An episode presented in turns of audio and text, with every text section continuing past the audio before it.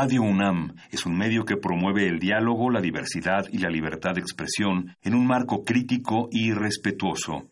Los comentarios expresados a lo largo de su programación reflejan la opinión de quien los emite, mas no de la radiodifusora.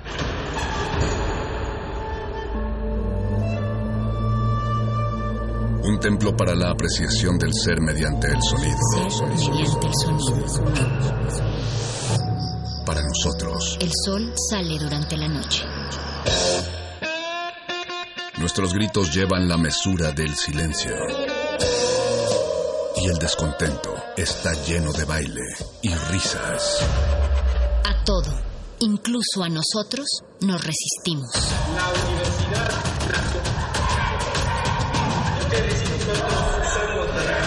Resistencia modulada.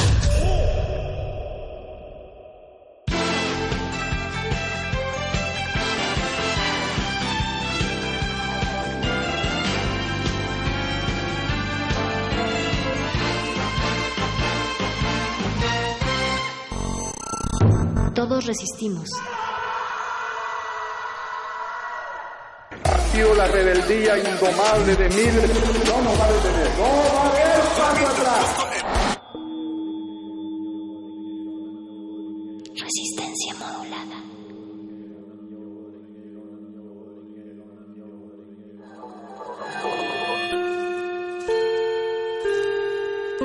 Que hayas tropezado y caído no significa que vayas por el camino equivocado. Becario cinta blanca. Significa que todavía no te la sabes. Todavía. Todavía. Bécame mucho.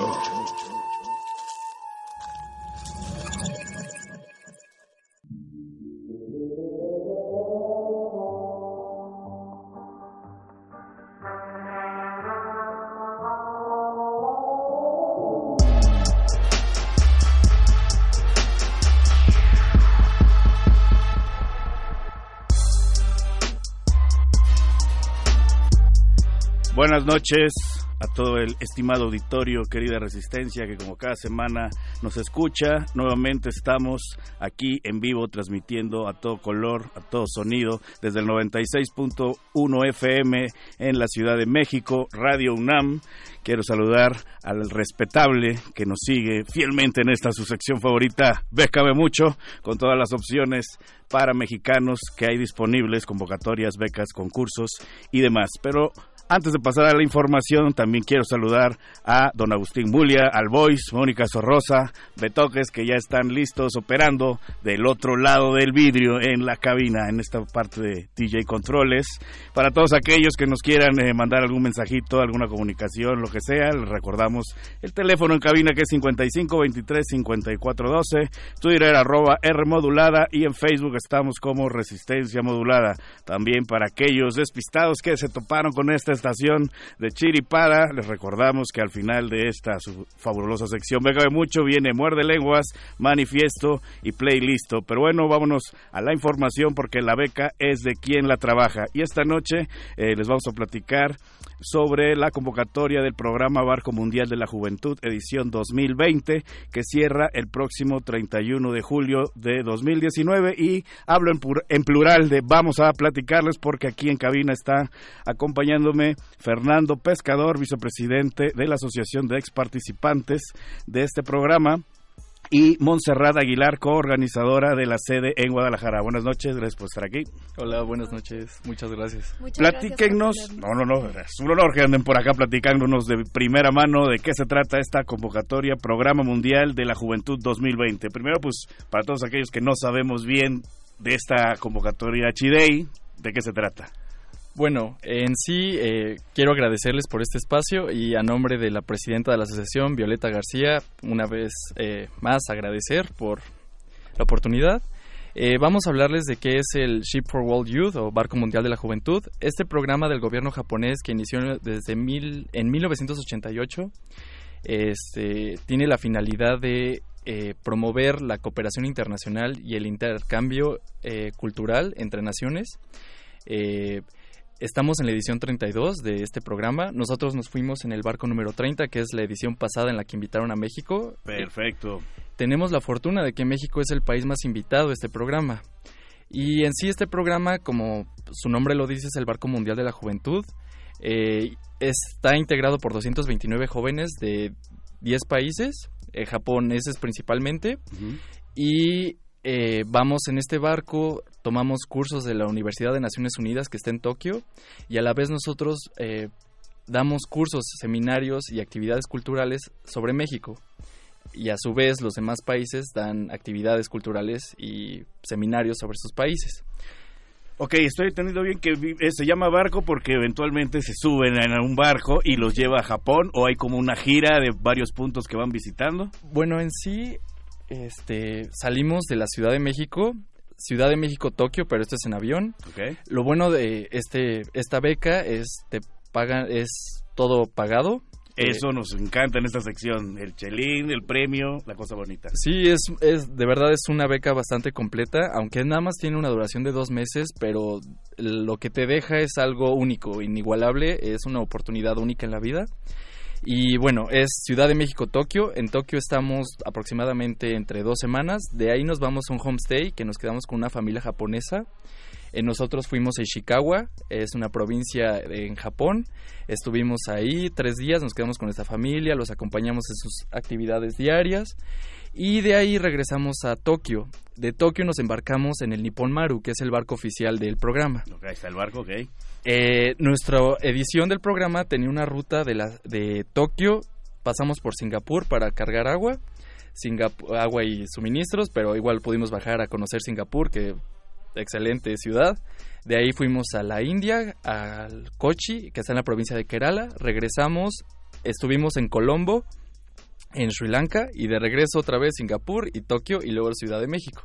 Ok, no, pues está re bueno. Eh, Monserrat Aguilar eh, nos está comentando aquí el compañero Fernando Pescador que es todo pagado, o sea, el avión, las comidas, todo, todo, absolutamente todo. Uno nomás llega ya como becario y hasta que lo regresen. Todo es totalmente pagado por el gobierno de Japón. Eh, justamente el gobierno de Japón tiene esta, eh, este objetivo de fomentar este diálogo intercultural entre los jóvenes que están asistiendo. Esta vez son de 10 países diferentes y estamos aquí porque estamos buscando a la nueva delegación que va a representar al país en este poderosísimo programa. Perfecto. ¿Y cuántos? Eh, ¿Hay algún lugar en específico para mexicanos, o sea, unos lugares reservados? ¿O de estos doscientos veintitantos que mencionas, ahora sí que puede haber un mexicano y doscientos de otro país? ¿O hay lugares reservados para países? Son once eh, representantes jóvenes quienes conforman la delegación más el líder nacional. De manera que es una agrupación de 12 personas la delegación y vienen 10 países diferentes. Solamente que la delegación japonesa es conformada por 120 personas. Ah, pues si ellos lo pagan, pues si ellos meten más.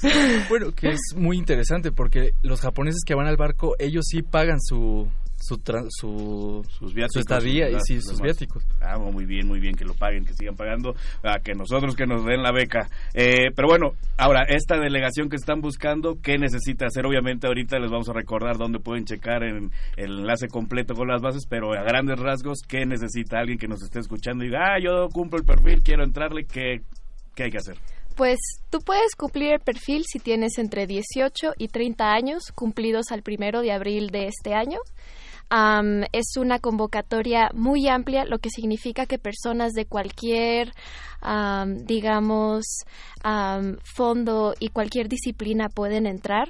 Nuestra delegación fue un equipo muy multidisciplinario y eso justo fue lo que hizo muy rico este, esta experiencia. Ok, ah. pero la inscripción es totalmente en línea, hay que ir a alguna oficina, algo así. Hay cuatro fases. La primera fase es la solicitud en, en línea. Estamos recibiendo solicitudes del primero de julio al 31, lo que significa que nos queda una semana. Así es. Eh, estas, estas solicitudes y toda la convocatoria la pueden encontrar en www.swymexico.org. Ahí encuentran todas las bases. También es importante recalcar que después de estas solicitudes en línea, la siguiente fase y la siguiente, digamos, etapa de este proceso de selección son los exámenes. Esta es la primera vez que estamos abriendo 10 sedes en toda la República para que los jóvenes puedan venir a aplicar sus exámenes porque justo queremos darle la cobertura que merece este maravilloso programa y hacerles llegar eh, esta oportunidad a más personas, no solamente en las ciudades principales. Perfecto, entonces para aquellos interesados, si se están chiviando porque no están en la Ciudad de México, pueden checar cuáles son las 10 ciudades y en el caso de que lleguen a esa etapa de los exámenes, ver cuál es la ciudad que les queda más cerca para que no tengan que venir hasta, hasta, hasta esta sede eh, tan, este, tan saturada. Pero bueno, ya para cerrar, eh, ustedes fueron becarios de este programa el año anterior. Algo muy breve, una sola frase que podían recomendarle a los que nos están escuchando como para animarse a que sí le entren. Único. Es una oportunidad para toda la vida. Les va a cambiar la vida. Apliquen, anímense, en verdad. Es maravilloso y uno no pierde nada. Se lleva cosas muy bonitas, incluso en el mismo proceso de selección. Perfecto, pues ahí está la invitación. Fernando Pescador, Monserrat Aguilar, gracias por estar con nosotros para aquellos. ¿sí? Ah, solamente quería mencionar algo muy importante y esto es algo único. Eh, después de 20 años, el barco, el Nippon Maru, va a venir a costas mexicanas, va a venir a Ensenada. Baja California. Entonces, desde Tokio, Ensenada, imagínense qué viaje. Entonces, no dejen de participar, por favor. Perfecto, pues ahí está el dato extra. Va a venir por, por primera vez en 20 años a Ensenada, a nuestras tierras, para que lo chequen. Pero bueno, esta información y demás pueden checarla a detalle en hashtag lecharre, eh, hashtag Bécame Mucho y en las redes oficiales de Resistencia Modulada, que se las repito, Twitter, arroba R Modulada, Facebook Resistencia Modulada y recuerden que la beca es de quien la trabaja. Thank you.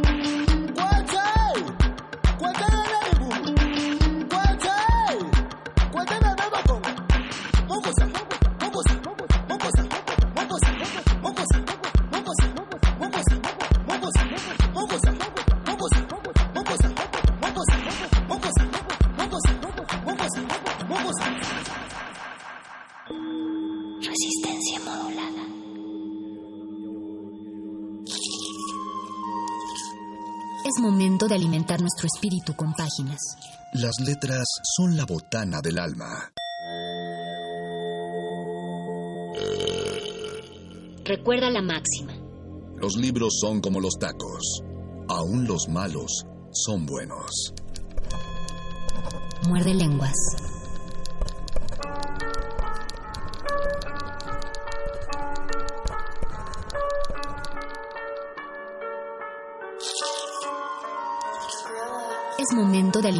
Nuestro espíritu con páginas. Las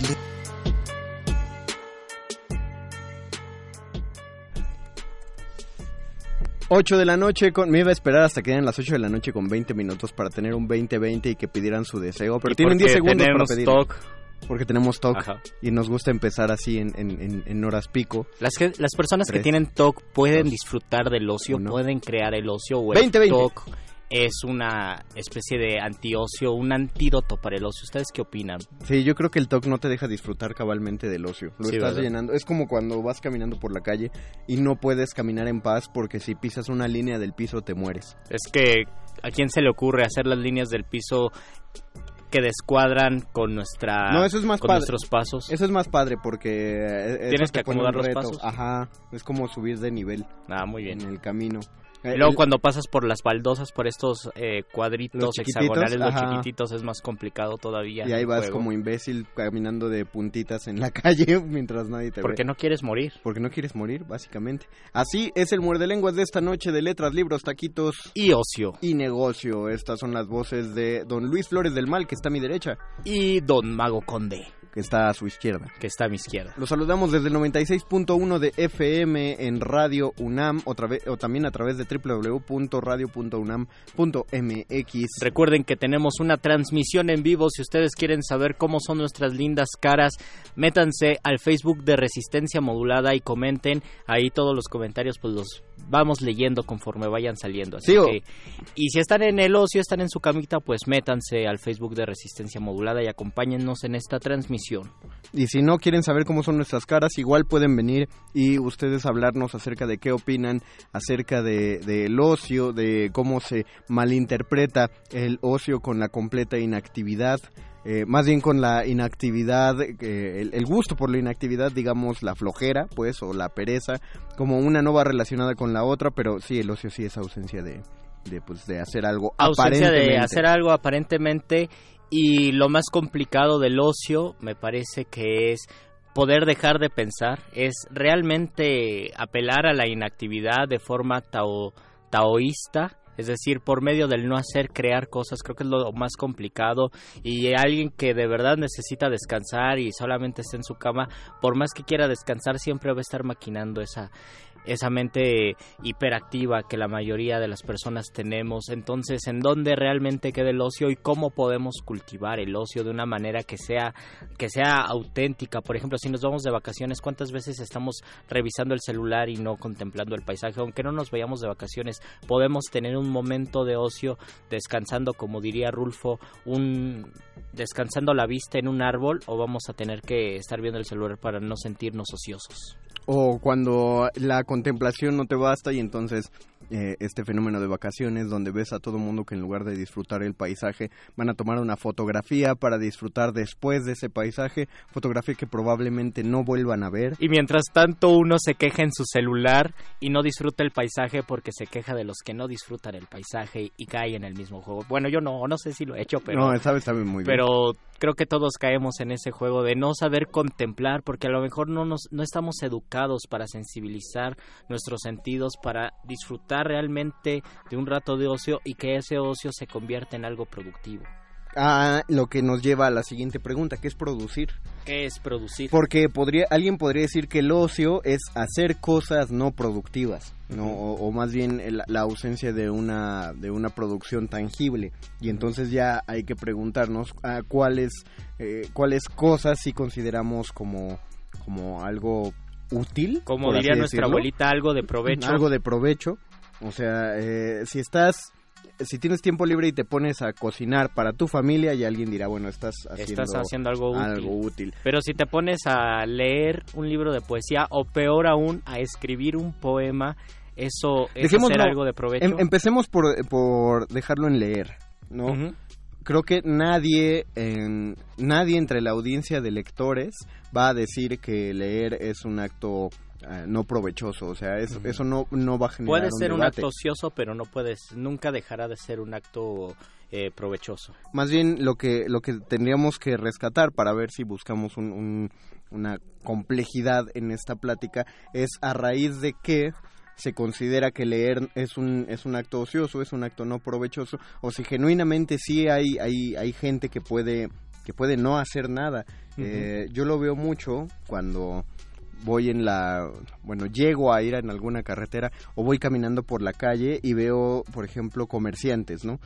Comerciantes que tienen puestos poco populares, por ejemplo, estos de chácharas, que se ponen que venden muñecas rotas, que venden Rompecabezas con la mitad de las piezas. rompe- botones, eh, cucharas oxidadas, cosas que uno dice... Un zapato sin su zapato hermano. Exactamente, co- cosas que uno piensa, no tengo idea quién puede venir a este puesto, pero estoy seguro de que de que algún cliente debe tener, ¿no? Porque pues por algo esta persona está con su puesto aquí. Y uno uno ve a algunas de estas personas con la mirada perdida. A mí siempre eh, y probablemente sea un prejuicio de mi parte y si es el caso estaría bueno ahí que alguien me, me hiciera el debate. Pero cuando veo estas personas veo y veo la mirada perdida y los veo entre aburridos entre cansados genuinamente se me hace pensar que no están haciendo nada o que no está ocurriendo nada dentro de, de, eh, de sus cabezas. Probablemente recuerdos o probablemente estén muy conscientes de lo que está ocurriendo en su entorno no lo sé. Pero sí me parece que hay eh, que no es general esto que, que tú dijiste con tan con tanto optimismo el de la eh, imaginación hiperactiva. Estoy seguro que debe haber muchas imaginaciones que se pudrieron por ahí.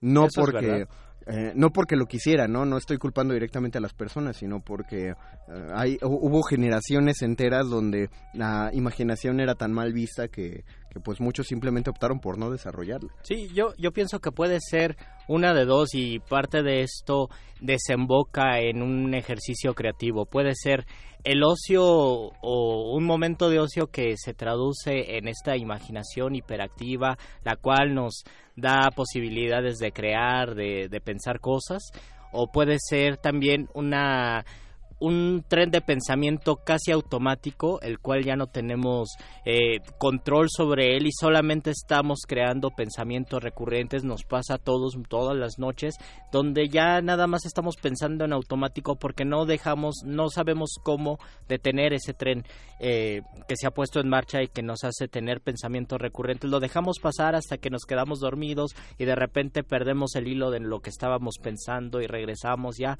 hasta que nuestra mente se cansa y se queda dormida. Yo pienso que muchas personas tienen este tipo de de pensamientos porque estamos acostumbrados a generar muchos pensamientos que la mayoría de veces son inútiles y otras veces, y puede ser lo enriquecedor, es cuando tenemos este tipo de pensamiento que es creativo, que nos puede llevar a alguna parte, aunque también puede ser vicioso eh, estar planeando siempre cosas, ¿no? Y siempre dejarlo en, en planes y planes y planes, pero por lo menos en la noche puedes construir algo, ¿no? Que quizás en el día puede funcionar, puedes crear algo importante, o no sé si a ustedes les pasa, seguramente sí, que están en la noche a punto de dormir y se les ocurre una gran idea de lo que sea y piensan que Ah. con eso van a cambiar el mundo, van a hacer algo importantísimo, pero tienen tanto sueño que prefieren dormir. ¿A qué se deberá, deja tú las ideas de cambiar el mundo, las de la vida de uno mismo, a qué se deberá que en esos minutos antes de dormir sientes que a partir del día siguiente podrías empezar a comer más saludable,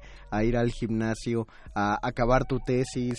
O sea, en esos segundos en los que sabes que ya no vas a hacer nada y despertar y separarte de la sábana se vuelve tan difícil y entonces no no está nada del ímpetu que tenías hace un par de horas todo, antes de todo perder se la deja en la almohada y en la cama y en las sábanas, no sabemos por qué y al día siguiente pues despertamos en automático. El chiste es aprender, yo pienso aprender a llevar ese ocio a todas las eh, todas las actividades que hagamos cotidianamente y poder crear algo eh, a través del ocio, valorando realmente el ocio y no pensando que es un momento de inactividad o un momento de pensar un montonal de cosas que no nos van a llevar a ningún lado eh, educar, sensibilizarnos para que ese ocio sea verdaderamente enriquecedor, aunque aparentemente pareciera que no está pasando nada. Por ejemplo, ahorita lo, eh, bueno, lo hemos centrado mucho porque es el tema del programa en los pensamientos creativos y todo lo hacemos ver como si uno todo el tiempo estuviera pensando en una cosa que escribir y estoy seguro que no. Hay, hay, hay un pensamiento ocioso por ahí. Eh, ¿Qué pensabas camino hacia acá? Luis, por ejemplo. Pensaba en la décima de la nota nostra. Bueno, sí pensaba. Pero esa décima fue una, eran islas en un océano de múltiples pensamientos, de muchas cosas del futuro, del pasado, del presente, de la mañana, de la tarde, de lo que comí, de lo que voy a comer. Es decir, todo se mezcla y sí hay, hay un pensamiento principal de tengo que terminar la décima, quiero que sea más o menos de este modo, pero casi siempre está llena de otros pensamientos. Es muy difícil canalizar y enfocarse en un solo pensamiento, es lo que en Oriente le dicen la atención consciente eh, de un solo pensamiento. Y eso cuando se practica la atención consciente en un solo pensamiento uno puede avanzar muchísimo más en todo lo que se proponga. Esto suena a superación personal pero en todos los propósitos reales vaya en la tesis en los trabajos en la, la redacción de no sé yo que redacto contenido en la redacción de contenido si hay atención plena en lo que se está haciendo es mucho más fácil avanzar a que si tu mente está llena de un montonal de otros pensamientos. Bueno sí eso eso es este me parece que todo mundo sí tiene claro eso. La gran pregunta es cómo concentro mis pensamientos en una sola cosa. Esa es la gran pregunta que nosotros no podemos responder y intentaremos tampoco, pero ustedes y nosotros podemos investigar. Intentaremos dar algunos tips después de nuestra pausa musical. Recuerden que si quieren dejarnos sus comentarios, estamos en Facebook como Resistencia Modulada. No les damos el Twitter porque me parece que ninguno de los dos lo puede checar. No, no lo puede, no lo podemos checar, pero es bueno si quieren mandarnos un Twitter de todos modos arroba R modulada. Eh, y, Pero intenten, por favor, que sea. Intenten que sea por Facebook. Vivo, por favor. Eso, eso nos ayudará un chorro. Vamos a hacer una pausa musical cortesía de nuestra producción Betoques y el Voice. Regresamos a Muerde Lenguas, Letras, Libros, Taquitos. Ocio. Y Negocio.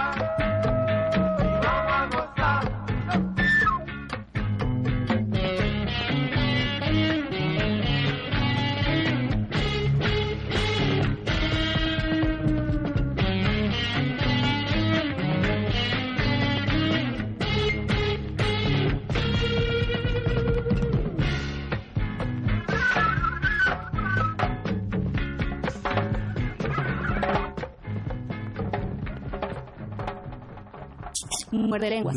Muerde lenguas.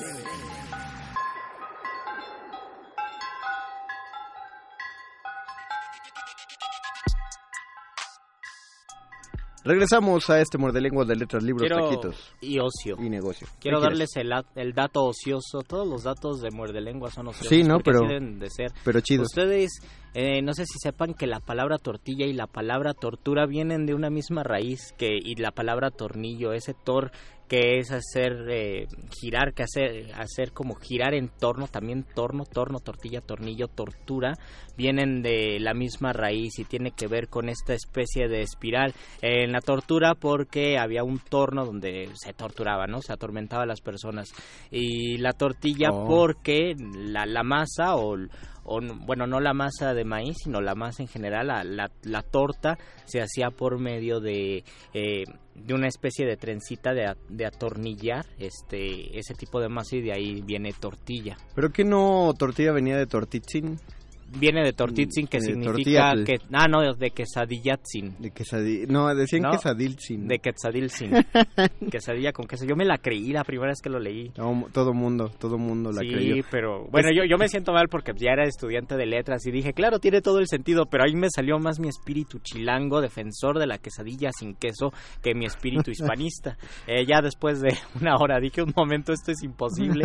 Eh, me gusta la falsa, me, me encantan las falsas etimologías, sobre todo la de quesadilla, eh, quesaditzin, pero pues sí, es falsa. Ah, todo esto viene a raíz de que estoy viendo, gracias a los informantes memes de Facebook, me entero que la palabra que designa a una mujer que se dedica a hacer tortillas se ha sumado a la lista de palabras censuradas de Facebook. Para quien no lo sabe, hay palabras que están no que están censuradas en Facebook, que si tú las comentas, este, de- en- entre los comentarios de Facebook, eh, de- eh, en algún momento te va a llegar un sensor que va a decir tu comentario fue borrado porque es considerado ofensivo. Y son las palabras que tienen que ver con, de manera, este, Despectiva. despectiva a lo- las preferencias sexuales y al color de piel, hasta ahorita las que yo ubico en Ah, general. Eh, pero probablemente haya más eh, y una de ellas pues es justo esa la que se acaba de sumar alguien alguien por ahí dio el pitazo Qué, qué extraña, qué extraño aporte.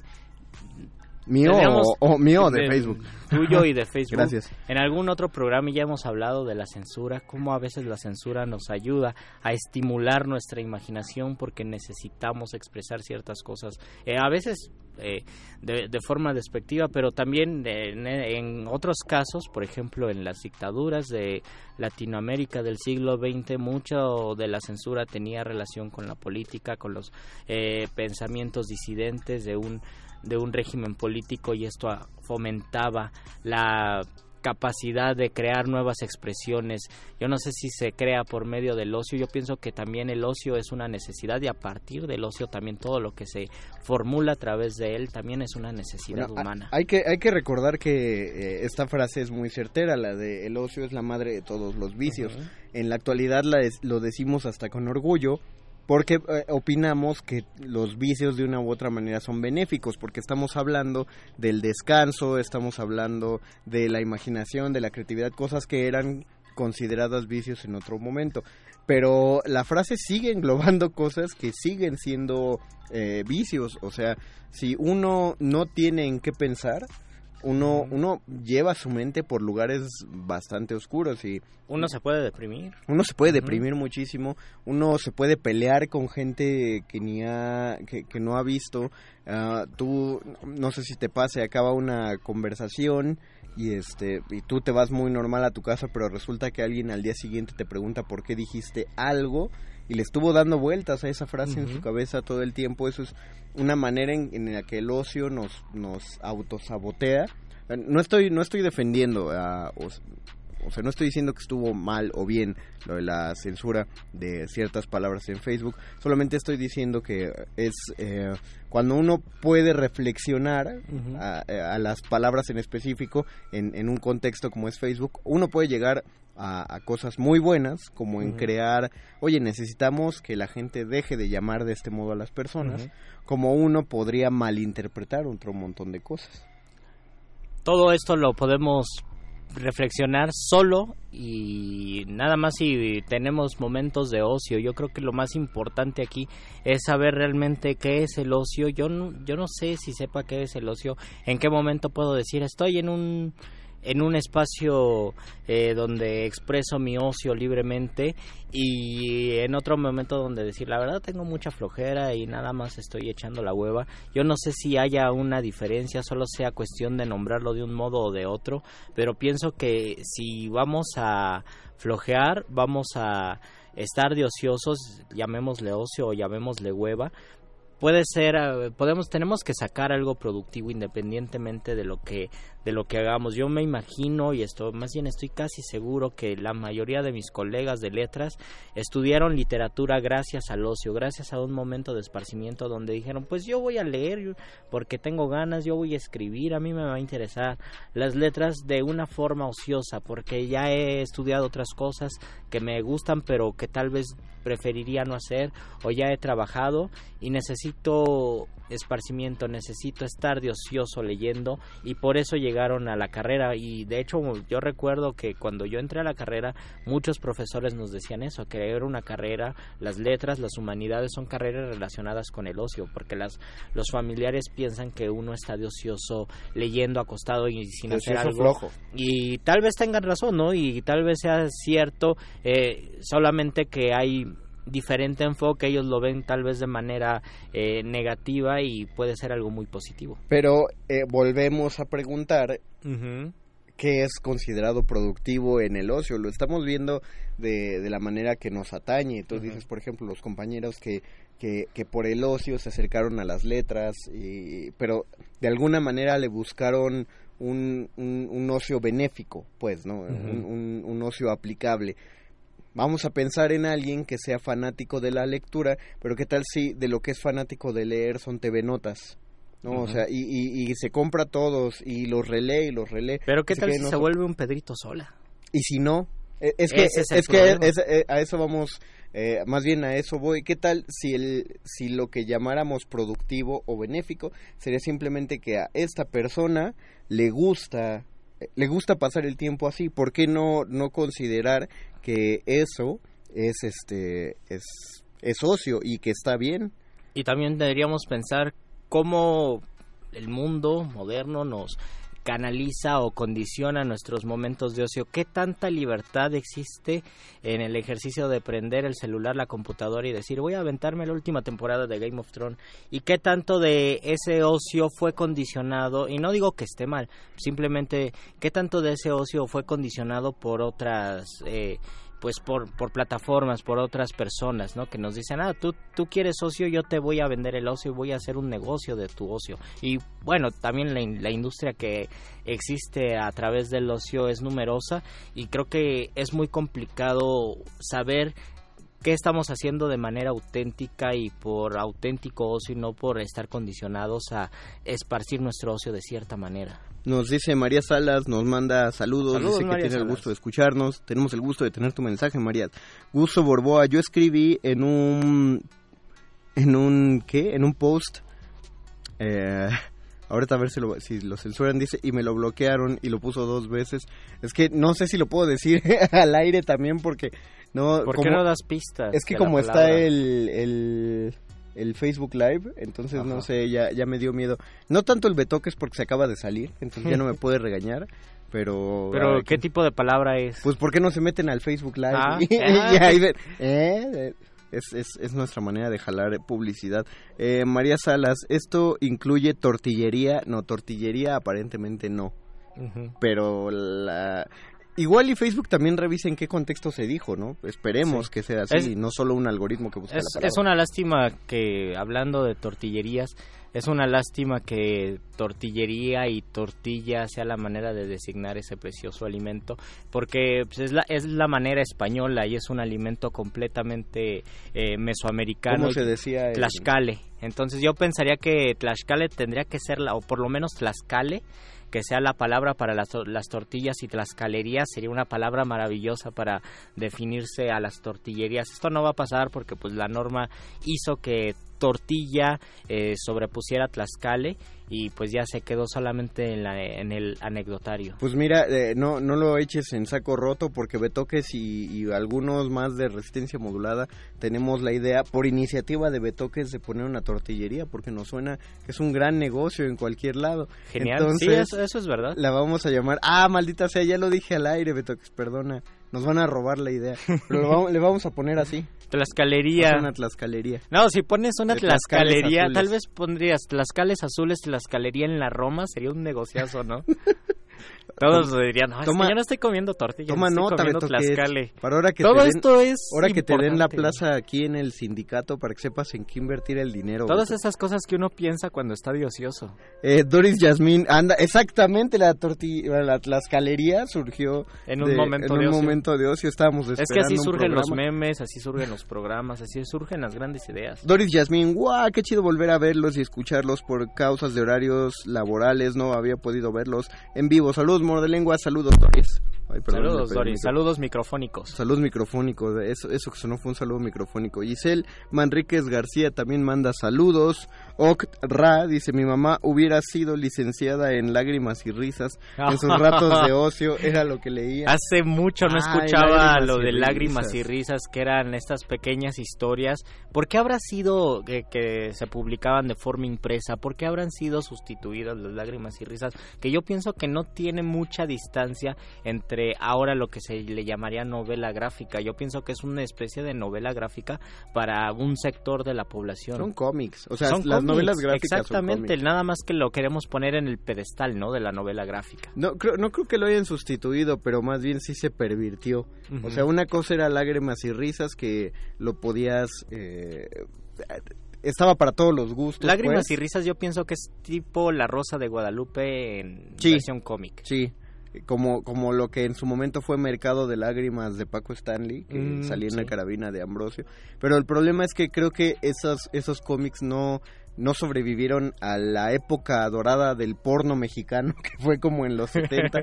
todo se volvió pornográfico, Sí. o sea, to- el- todo el cine fue la cosa de ficheras y entonces todos estos cómics que se producían se convirtieron en el chambeadoras, en relatos de presidio, eh, El libro en vaquero. vaquero, el, el milenario Y el libro vaquero, policíaco, claro, ¿no? La novela el- policíaca. La novela policíaca, claro. Y, y esos, eh, esos todavía se venden, pero también está relegado a un sector poblacional que en específico está buscando que, algo. ajá, y que Digo, no es tan fácil ir a comprar ajá, tu y- chambeadoras a la... Y, y que cada vez se vuelve más reducido porque yo sé que las personas cuarentonas, cincuentonas eh, de los próximos años nosotros tal vez ya no vamos a tener ese ese gusto, vamos a tener muchos otros gustos culposos y vamos a tener nuestras versiones eh, digitalizadas de que- chambeadoras, lo pero ya no va a ser el pasquín de los 70. Pues lo que pasa es que ya hay video, o sea, y el porno es gratis, entonces ya, a- aunque cueste cuatro Sí. pesos, eh, una, uno Si de es esos libros- gratis, si te robas el internet del vecino. O sea, ya sé que es muy feo lo que estoy diciendo, pero eh, eh, a lo que voy es que eso fue lo que mató la industria de, de esos, de, de esas revistitas. Y lo que dijiste es muy cierto, entonces Lágrimas y Risas ahora es suplantado por La Rosa de Guadalupe. ¿Para qué leer mi historia de Lágrimas y Risas si aparte hay una página de Facebook donde están pasando La Rosa de Guadalupe 24 horas al día? Por si quieren el dato. O nos podemos enterar de muchísimos chismes reales en redes sociales. ¿no? Exactamente. Eh, Alicel Vespe, Vespert, creo que hay carreras para manejo de ocio y recreación. Deja- sí, hay, hay un trabajo para eso. En muchos hoteles, muchos resorts, eh, muy fifís, contratan a alguien que es para eh, el manejo de recreación. Eh, tú estás ahí, tú trabajas así, estás en el hotel y llega un funcionario fifí y dice, me voy a quedar cuatro días, necesito que alguien maneje mi ocio. Y entonces uno Oh. les hace su su calendario. Su itinerario. Pues, exacto, su itinerario. Mira, pues, puedes ir al museo. Pues mire, va- van a dar Ah, mañana ya. tempranito porque es bien bonito estar en la piscina mientras sale el sol, tal cosa acabando. Lo vamos a llevar a desayunar a tal lado, luego al museo, así. O sea, les planificas cómo se entretienen. Eso es terrible, Eso es pero también claro es, sí. pero de repente es maravilloso. Yo no sé a cuántas ciudades hemos ido de, de México eh, que no sabíamos que había un buen museo o que había algo importante que teníamos que ver y hasta que regresas, ay, ¿por qué no me subí al teleférico? Ay, ¿por qué no fui a las minas de tal lugar? No, si ya estaba allí. Bueno, yo, yo, yo llegué a viajar con alguien que sabía viajar bien, Mm, entonces, pero pues es, es cosa de meterte a, a hacer dos cosas, meterte a internet a buscar qué hay de interés en una O ciudad. pedir recomendaciones. Exactamente, y no, y las puedes pedir en el hotel y la puedes pedir en los tacos. Con la gente que va caminando, el- con el vendedor de nieves, así, ¿qué hacen aquí para entretenerse? Ah, pues nos vamos para allá y vas y lo, ¿Cuál es el bar lo contemplas. rico, no? ¿Cuál es el café chido? Digo, lo, lo, lo feo, lo, lo que yo digo de feo es que necesites de alguien que te programe la diversión. ¿no? O sea, yo entiendo que hay gente muy ocupada, digo, si pagas un Mayan Resort es porque estás bien ocupado todo Ajá. el día, entonces necesitas que...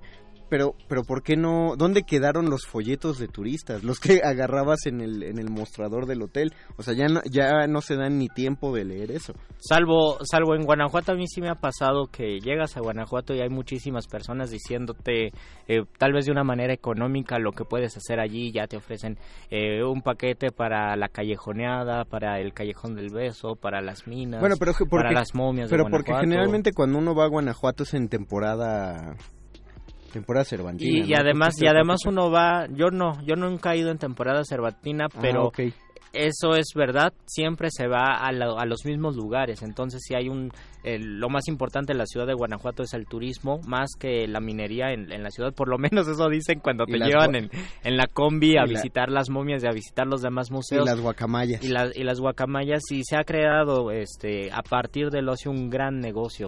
Pienso que mucho de lo que se hace, incluso escribir un poema, de repente también se hace de una forma de ocio para transmitirse a Claro. través del ocio, aunque de repente llega a la academia o llegan ciertos académicos o ciertos eruditos donde te dicen, no, el, el poema es un fenómeno No, poético no, y hay, que, plane- hay que planteárnoslo como un problema de es la que es- literatura y ya se convierte en algo completamente...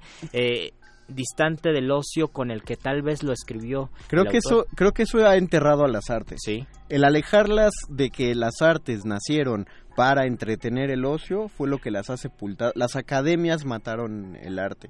Eh, lo volvieron aburrido e inaccesible para, para el público en general. Hay una cosa, eh, saludos a todos mis amigos de teatro, yo los quiero mucho y sé que algunos han estado ahí, pero hay una cosa que me parece sumamente ofensiva que se está haciendo aquí en la ciudad, que es una cosa que se llama aula del espectador.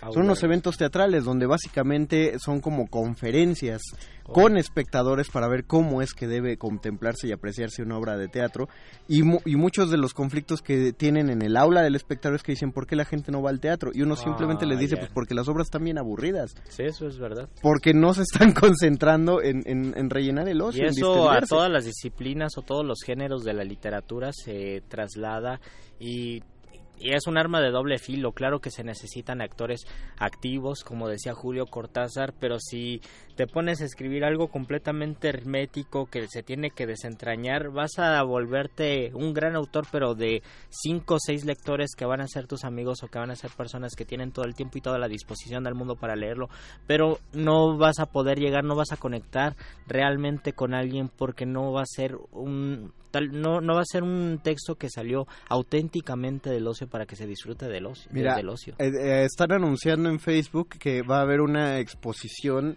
bueno, un- una instalación de un artista plástico cuyo nombre desconozco, eh, que creo que va a estar en el Zócalo, que son como un montón de lucecitas eh, de series eh, que van a estar colgadas y entonces tú lo que ves son las, las selfies que se toma la gente en medio de eso. Es una instalación artística. Oh, qué genial Y por supuesto que se va a retacar de gente, Sí. porque quien hizo eso lo que está buscando es que vayan a ver su, su obra. Eh, a- a- est- estas exposiciones de pintura que hay en Bellas Artes de grandes pintores están llenas. Uno tiene que llegar a las 10 de la mañana antes cuando de que fue la, el año pasado cuando fue la exposición del rojo del rojo cochinilla donde estaba Ajá. el cuadro de, de la habitación de Van Gogh era una locura a mí me encantaba ver que hay Bien, una cola enormísima nunca había visto una cola tan tan larga en una exposición y todos estaban esperando para ver el cuadro porque, de Van Gogh. Pues porque son muy disfrutables, Sí. o sea, porque ver esas pinturas no tienes que estar educado para, aunque sea, aunque digas qué bonito, yo sé Ajá. que yo respeto, porque uno dice, dice un maestro que un bonito hasta un pinche aguacate, eso es verdad. No, pero un aguacate ya es una obra de arte. Pero un aguacate ya es una obra de arte en sí, entonces... Es más artístico que muchas exposiciones. Exactamente, porque ya no ya no estamos buscando el, el ocio, entretener el ocio, eso pues por eso también hay se quedan tantas novelas en los anaqueles.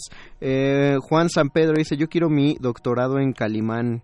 Oh, qué, qué maravilla. vamos a ofrecer. Deberíamos, deberíamos hablar más de Calimán, pero es que ya no somos de esa generación. No, yo- da un yo- poco de ver- A mí me da un poco de vergüenza porque Ah, pero en algunas ocasiones de, de la FIL de minería hemos entrevistado a personas que han recuperado. la- creo que había una novela este, Sí.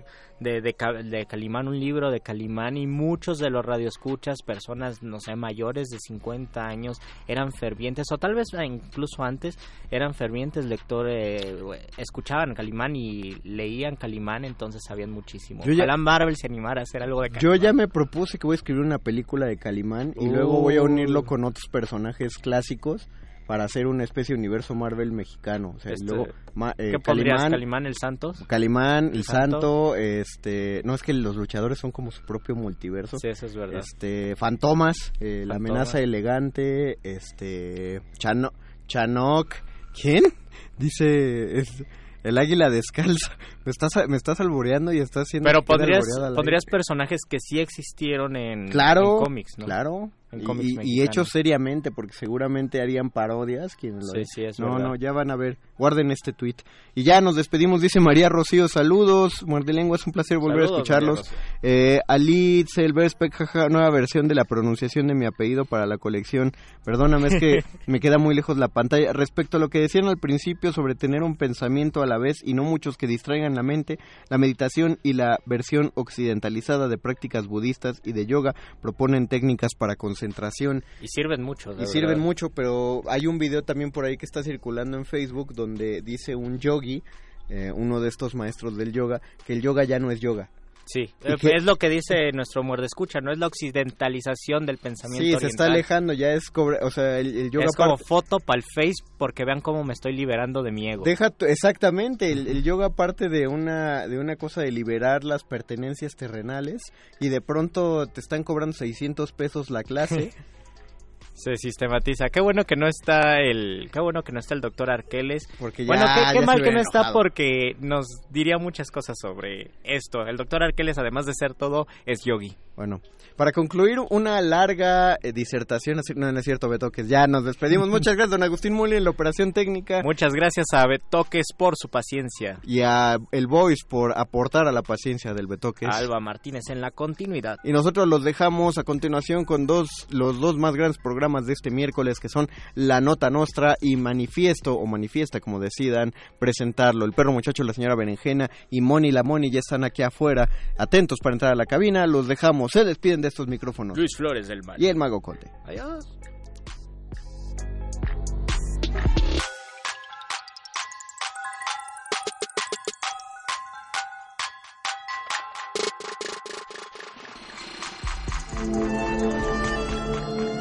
Última enseñanza del día. El dinero no compra la felicidad.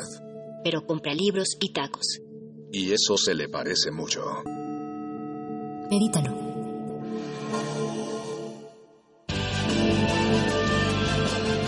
Interrumpimos lo que sea que esté escuchando para darle nuestro supuesto corte informativo. La nota nostra. No lo dijimos primero, pero lo decimos mejor.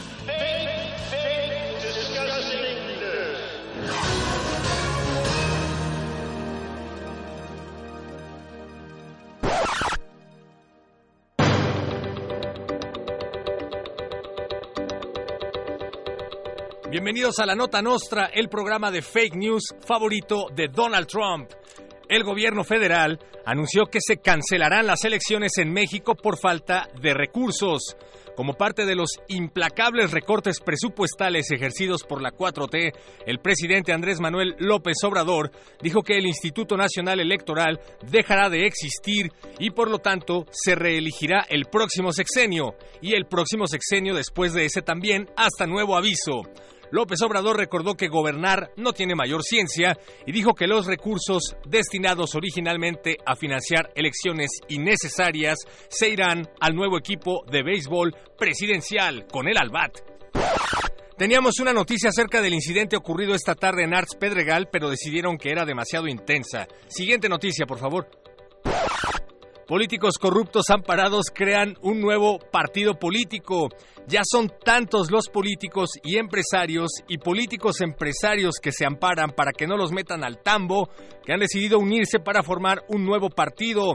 Entre los nuevos miembros del naciente partido de oposición se encuentran Emilio Lozoya, Romero de Shams y próximamente Luis Videgaray, José Antonio Mid y Enrique Peña Nieto. Sus fundadores han declarado que este nuevo partido puede tener a gente del PRI, tendrá las mismas funciones que el PRI, podrá evadir impuestos igual que el PRI, pero señores, no se va a llamar PRI. Cancelan orden de aprehensión contra la mamá de Emilio Lozoya porque todo indica que Lozoya carece de progenitora. El abogado del corrupto exdirector de Pemex, Emilio Lozoya, confirmó que las autoridades alemanas buscaron incansablemente a la señora por lavado de dinero y asociación delictuosa, pero nunca la encontraron. Tras una ardua investigación, autoridades internacionales llegaron a la contundente conclusión de que Lozoya no tiene jefa.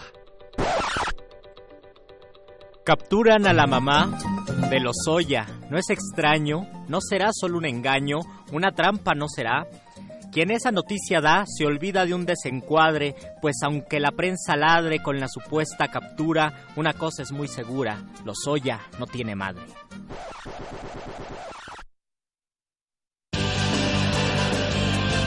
Estas fueron las noticias del día. Si no lo escuchó aquí, entonces fue en otra estación. ¡Maldito aparato! ¡Sé más gracioso!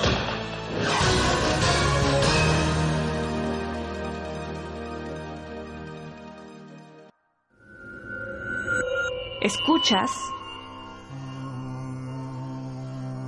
96.1 de FM. XEUN. Radio Transmitiendo desde Adolfo Prieto 133, Colonia del Valle, en la Ciudad de México.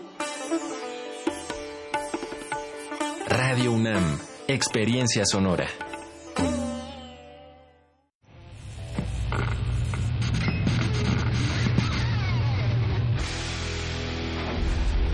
Por cortesía de Cuando el rock dominaba el mundo, un minuto de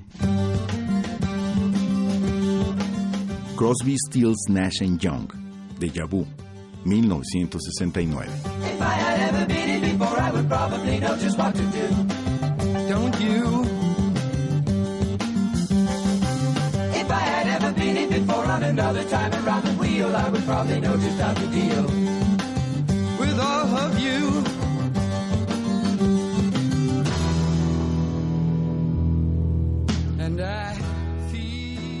Escúchanos todos los viernes a las 18.45 horas por esta frecuencia. 96.1. Radio UNAM. Experiencia sonora.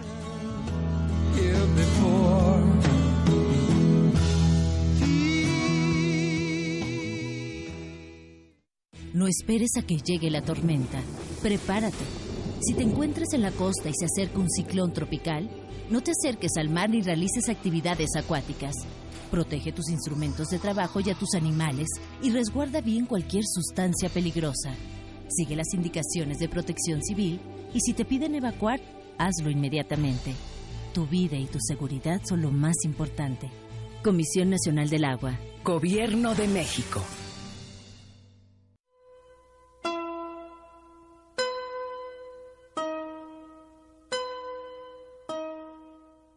Niño de mis ojos, Diego, tú sabes lo que yo quisiera darte hoy y toda la vida. Si estuviera en mis manos, ya lo tendrías. Al menos puedo ofrecerte para estar contigo en todo mi corazón. Frida Kahlo.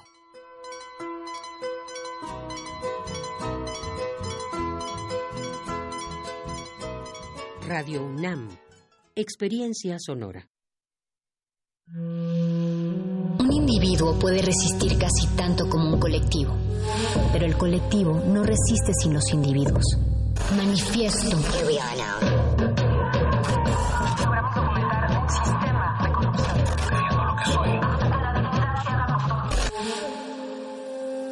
No hay sonidos distintos, solo separados. Tu cuerpo es una revolución. Manifiéstate.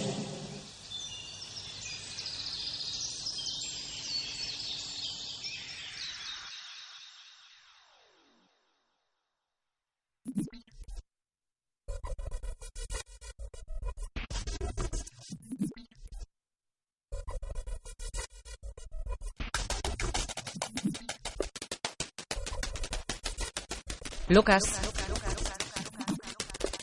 Lucas. Lucas.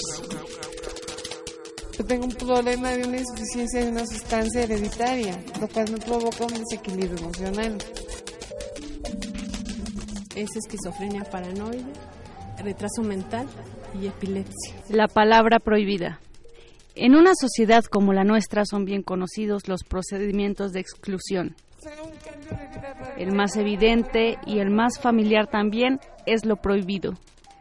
Se sabe que no se tiene derecho a decirlo todo, que no se puede hablar de todo en cualquier circunstancia, que cualquiera, en fin, no puede hablar de cualquier cosa.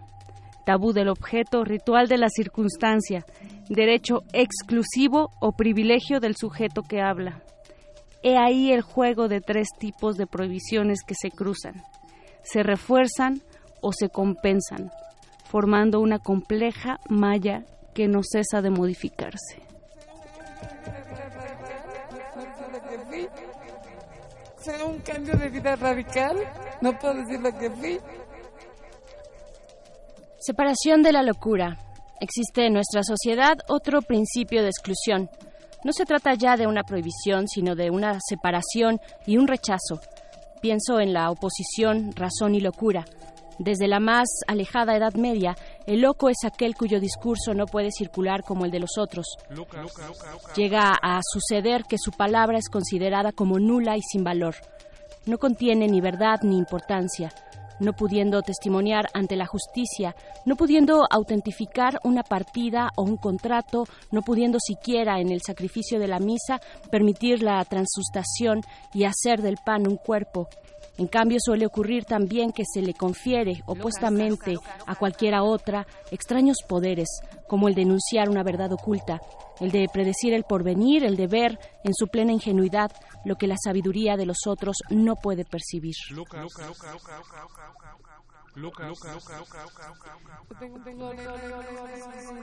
Durante siglos, la palabra de loco o bien no era escuchada o bien sí lo era. Recibía la acogida de una palabra de verdad. O bien caía en el olvido, rechazada tan pronto como era proferida, o bien era descifrada como una razón ingenua o astuta, una razón más razonable que la de las gentes razonables.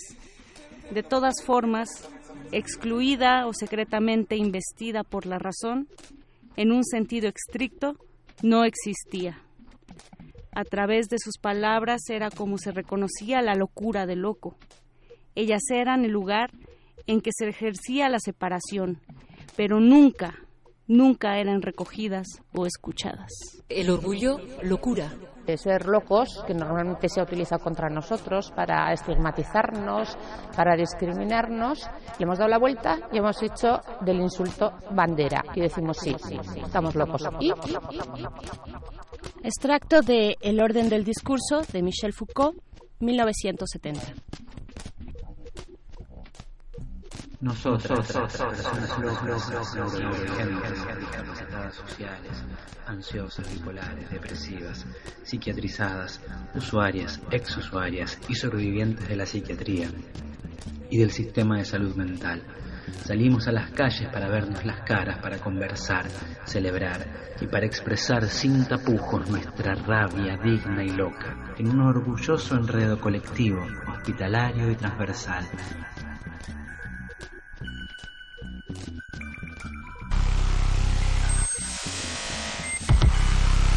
Manifiesto.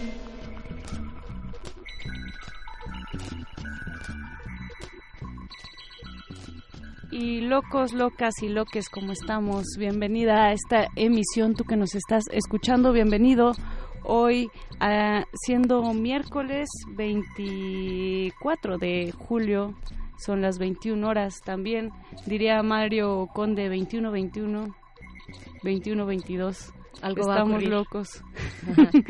Buenas noches, Berenice Camacho, ¿cómo estás? Mónica Sorrosa, ¿cómo estás? Muy bien, bienvenidos, bienvenidas. Se siente muy bien estar de vuelta después de un pues un buen periodo vacacional, no digamos si largo o corto, pero bueno y disfrutable. Gracias por permanecer en resistencia modulada. Eh, pues bueno, sí, después de unas vacaciones estamos en manifiesto para escribir en conjunto, en colectivo, en bola, eh, una línea más, un principio más en nuestro manifiesto que se escribe con X al final, porque así lo quisimos, porque así lo podemos pronunciar como queramos, manifiesta, manifieste, manifiéstense ustedes en nuestras redes sociales arroba R modulada, así estamos en Twitter, Resistencia Modulada en Facebook, es el lugar donde podemos recoger todos sus comentarios, sus buenas ideas, sus GIFs también, por supuesto. Y pues bueno, nos espera una buena, rica y larga noche en la Resistencia Nocturna, Moni. Así es, y comandando esta tripulación está Oscar Sánchez, el voice como cada manifieste, y en los controles técnicos Don Agus también. En segundo plano está el buen Betoques, esperando, siendo paciente y volviéndose un poquito loco con cada emisión de resistencia modulada. Más allá del cristal, Alba Martínez en continuidad al pie del cañón como siempre también. Así es, el Betoques con su look tibetano, que yo no sé si pueda eh, volcarse a la locura. Eh, creo que siempre mantiene el centro, mantiene su propio centro y nos contagia de esa tranquilidad, eh, aunque sea a través del cristal. Gracias, gracias a la producción y a ustedes por estar aquí en Manifiesto. Hoy, Moni, que es, ya lo decías, miércoles 24 de julio, eh, pues bueno, vamos a estar eh, conversando sobre la locura. De eso nuestra forma de, arran- de arrancar esta emisión, la locura y el orgullo de ser loco, de ser loca, eh, porque esta semana, hacia el fin de semana, el sábado, se va a llevar a cabo en la Ciudad de México la primera marcha del orgullo loco en México algo que se viene dando en otros países donde ya este tipo de activismo tiene un camino recorrido mucho más fuerte. En México no tanto y es una buena noticia que eh, pues este orgullo se haga presente. Un tipo de orgullo muy particular, Moni, que tiene que ver con la neurodivergencia, que tiene que ver con las formas en las que entendemos condiciones eh, psicosociales diversas, distintas. Eh, algunos, bueno, en general le solemos llamar discapacidad psicosocial. Vamos a hablar con el colectivo Sin Colectivo. Me gusta. Así, sí, sí, es, es muy bueno. Pueden encontrarlo en redes sociales, arroba colectivo sin, ahí está en Twitter para que vay- vayamos todos teniendo una idea más o menos de qué va de qué va esto y pues bueno es la manera en la que vamos a arrancar una conversación con varios integrantes de este colectivo sin colectivo eh, Moni Además hablamos mucho de que somos locos, de que somos poetas, músicos, artistas y qué locura, pero hablamos poco de la inclusión y de la discriminación también, veré. Así es que pues un gran tema el día de hoy en este manifiesto que también estará lleno de una nueva colaboración ya que abrimos el espacio a artículo 19 para compartir el trabajo que proponen sobre todo que va vinculado al cuarto aniversario del caso de la Narvarte, este trágico asesinato donde se vieron envueltos fotoperiodistas, periodistas y también eh, pues mujeres que vivían en la calle de Ah, de Concepción Verstegui, si no me equivoco. Mm, No, era en ahorita, ahorita. eh, Ahorita les damos bien ese dato. Pero sí, efectivamente, este que ha llamado, el- eh, ha sido llamado el caso del multihomicidio de la Narvarte, que va a cumplir cuatro años el próximo 31 de julio, el próximo miércoles precisamente, y artículo 19, pues más que una colaboración, como lo decías, Moni, es abrir el espacio, porque eh, están realizando una serie de trabajos, entre ellos un podcast de cuatro entregas, de cuatro partes, que vamos a estar sonando aquí a partir de este miércoles, el siguiente y así los miércoles consecutivos hasta llegar a cuatro. Artículo 19, esta organización eh, pues que vela por los derechos a la- del acceso a la información, eh, del periodismo en nuestro país, pues eh, va a hacer una, va- va- van a realizar una serie de acciones, entre ellas el podcast, pero también hay una novela gráfica, hay un informe para el próximo, el jueves de la próxima semana, en fin, estamos acompañando de esa manera en resistencia modulada y en manifiesto lo que se realiza para el caso de la Narma- Narvarte, eh, este multihomicidio, que en realidad es un homicidio y, cua- y cuatro feminicidios, ¿no? Eh, Recordamos a Rubén Espinosa, fotoperiodista, Nadia Vera, activista, a Mile Martín, modelo, Yesenia Quirós, quien, quien era maquillista, a Olivia Alejandra Negrete, trabajadora del hogar. Y bueno, eh, eso, eso estará ocurriendo en unos momentos más, el primer, la primera entrega de este podcast sobre el caso de la Narvarte, Moni. Y en encuadre, para cerrar este manifiesto, vamos a platicar con Yael Weiss sobre la convocatoria Pico de Gallo. Así es que si les gusta la literatura, la locura y la manifestación social, bienvenidos a este manifieste. Bienvenidos a este manifieste que vamos a arrancar como se debe, es decir, con música. Vamos a escuchar la canción Acefe con con, que es algo así en francés como Cancan suficiente, del artista Gilles Conque que es originario, bueno, era originario del archipiélago de las Islas Antillanas de Guadalupe, un territorio francés. Y esta es una canción que forma parte de una colección publicada en 2018 por el sello británico Strut. Es una compilación de música de mitad del siglo pasado. Eh, creo que es una colección única que, que revela pues la producción musical de lugares enclavados en las Antillas francesas hace ya varias décadas. Vamos a escuchar esto. Están en manifiesto. Manifiesto. Écoutez, moi voisine, des petits mots faciles, qu'on ça que change autres. Voisin, voisine, écoutez-moi, pas faire des ordres. Écoutez, moi voisine, des petits mots faciles, qu'on ça que change autres. Moi qu'à trouver en voisinage, ça va bien vos ordres. Écoutez, moi voisine, des petits mots faciles, qu'on ça que change autres zot j'ai besoin de main dans la main, avec sincérité, bonne harmonie. Écoutez-moi, ma casotte pour mes. Écoutez-moi.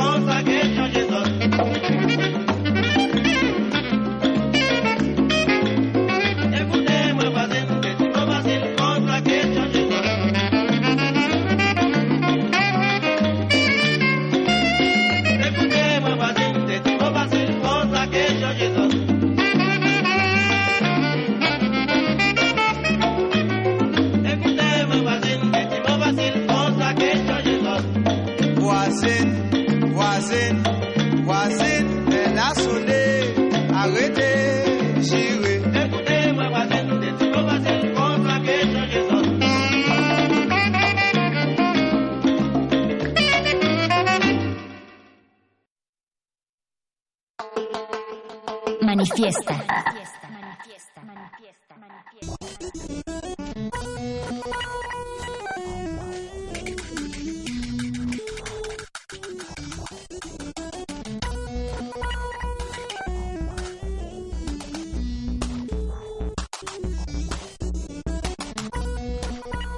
Próximo sábado en la Ciudad de México tendrá lugar la primera marcha del orgullo loco y para hablar al respecto, para hablar de qué significa este orgullo loco, de qué significa eh, pues la condición de una discapacidad psicosocial, están en esta cabina una buena banda Moni, una gran Sí. banda del colectivo Sin Colectivo. Bienvenidos, bienvenidas, ¿cómo están chicos? Muchas gracias. Bien, gracias, buenas Ah, ya noches. Hola, escucharon. colectivo, sin colectivo.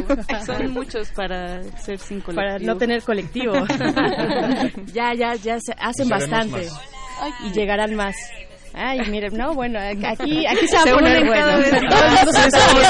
Nos da bien. mucho gusto. Incluso los que no están físicamente se hacen presentes eh, a través de la voz.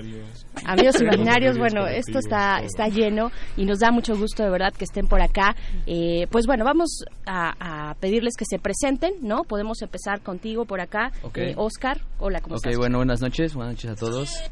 Mi nombre es eh, Oscar Mosco, soy estudiante de la UNAM, soy creo que el miembro más joven de Sin Colectivo. Eh, soy fotógrafo, trabajo como profesor de fotografía. Este, estoy comenzando con una, a presentar pequeñas eh, presentaciones artísticas y doy clases de fotografía para personas con discapacidad motriz. Discapacidad Sí. motriz, ok. Y tengo un diagnóstico detectado a los 16, trastorno bipolar tipo 1. Tipo 1. Sí, tipo Ahorita vamos a hablar un poquito más de qué significa eso. Por acá, Hola, buenas noches. Soy Trini Barra, soy artista visual.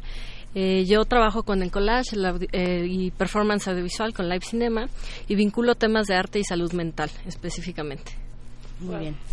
Y a tu lado se encuentra. Yo soy Iván Maceda Mejías, eh, yo soy odontólogo, soy dentista, pero también eh, llevo trabajando un rato en radio abierta. eh, esta experiencia de radio que incluye las voces de las personas con experiencias psiquiátricas. Hago artes marciales, hago, ¿qué más? Eh, pues escribo en una, devis- en una revista digital y bueno, hago tantas cosas que ya no me acuerdo y vendo mole los domingos. ¿Vendes qué? Mole, los domingos. Ah, No, no es cierto, es- es broma. No, pues, las redes están explotando diciendo dónde vendes más. Hola, ¿qué tal? Buenas noches. Mi nombre es Marisela Victoria Labrada. Yo soy maestra de inglés, soy participante de Radio Abierta y también escribo en la revista eh, Digital Toing. Mi diagnóstico es TLP, trastorno límite de personalidad borderline, ansiedad y depresión mixtas. Muchas gracias. Ok. Hola, mi nombre es Gabriela Aragón Zamorano. Soy actriz de formación, pero me identifico más como docente y como directora. Tengo mi compañía de teatro que fundé en conjunto con Lucía Geraldo. Se llama Antrep Artes Escénicas y en esa eh, compañía nos dedicamos a hacer proyectos que tienen que ver con educación o con salud mental eh, están directamente hacia los niños, hacia los peques o hacia las personas. Más bien nuestro público eh, son las personas aliadas o familiares de personas con algún alguna discapacidad psicosocial. Yo me identifico como neurodivergente, soy feminista interseccional, este abolicionista. y- Abolicionista, de Sí. las duras. Sí, sí, soy bien radical en eso. Soy menos radical en la parte de, de, de salud mental y de la discapacidad psicosocial, pero sí creo que mucho de, de lo que vivimos nosotras las mujeres y cómo experimentamos esta urbe merma muchísimo nuestra salud mental, no solo a las personas que tenemos un diagnóstico ya eh, avalado ¿no? por este sistema de médico, sino a todas nosotras nos, nos vendría muy bien un espacio más amable. Claro. Y al final de la mesa, no, no al último, ¿quién ¿Qué está tal? por acá? Soy Víctor Lizama. Eh, yo colaboro en una organización no gubernamental llamada Documenta, eh, concretamente en el programa Discapacidad y Justicia, donde soy facilitador de justicia para personas con discapacidad psicosocial. Yo mismo me reconozco como una persona con discapacidad psicosocial. Muchas gracias por la invitación. No, pues ya vieron que está aquí eh, un poco de todo de, de chile, de mole, por supuesto, y, y- y demás. Eh, bienvenidos, chicos, bienvenidas. Muchas gracias. Pues bueno, la pregunta obligada es cómo ustedes se juntan, qué significa sin colectivo y qué significa el, orgu- el orgullo loco. A ver, ¿quién quiere eh, empezar por acá? ¿Trini? Sí, pues Sin Colectivo surge de una forma muy este, Pues eh, relaciones de amigos, principalmente Víctor Lizama nos este, conoce y nos convoca de alguna forma y entre todos ya vamos creando amistad, lazos. Y Sin Colectivo está como agrupación plural, tenemos distintos enfoques dentro de nosotros. Eh, algunos contrapuntos, debates, diálogo es algo interesante y nos gusta dialogar sobre términos este, diferentes en torno a la locura, la salud mental, la discapacidad psicosocial, la locura eh, y tenemos enfoques de educación, de cultura este, y de arte. Y bueno, pues Sin Colectivo se llama Sin Colectivo precisamente porque eh, celebramos la diversidad, celebramos la pluralidad de opiniones y entonces sí es verdad que algunos y algunas de nuestras miembros y miembros, este, pues sí están 100% en un movimiento antipsiquiátrico, por decirlo de alguna manera, y otros no. Ah, vemos unos que somos menos radicales en ese sentido, más radicales en otro, pero sí nuestro objetivo de decir sin colectivo es no necesitas tú formar parte de nada para ser parte de nosotros. Entonces ese es el mensaje que queremos mandar a todas las personas con discapacidad psicosocial o no y si se identifican como locas, locos o neurodivergentes, ¿no? Entonces creo que sin colectivo eh, quiere resaltar la singularidad más no la individualidad. Platíquenos también un poco de este término que, eh, digo, digo, para familiarizar más a la audiencia, ¿no? Discapacidad psicosocial, ¿a qué nos referimos? ¿A qué se refieren cuando estamos hablando de esto? Y neurodivergencia también, que es una palabrota, ¿no? Sí, son eh, conceptos que tienen que ver con la identidad que decide asumir cada persona. Por ejemplo, la neurodivergencia eh, reconoce que las personas tienen diversidad funcional de alguna forma, eh, no necesariamente una discapacidad, no necesariamente una limitación, una deficiencia. En este sentido es parte de la diversidad humana.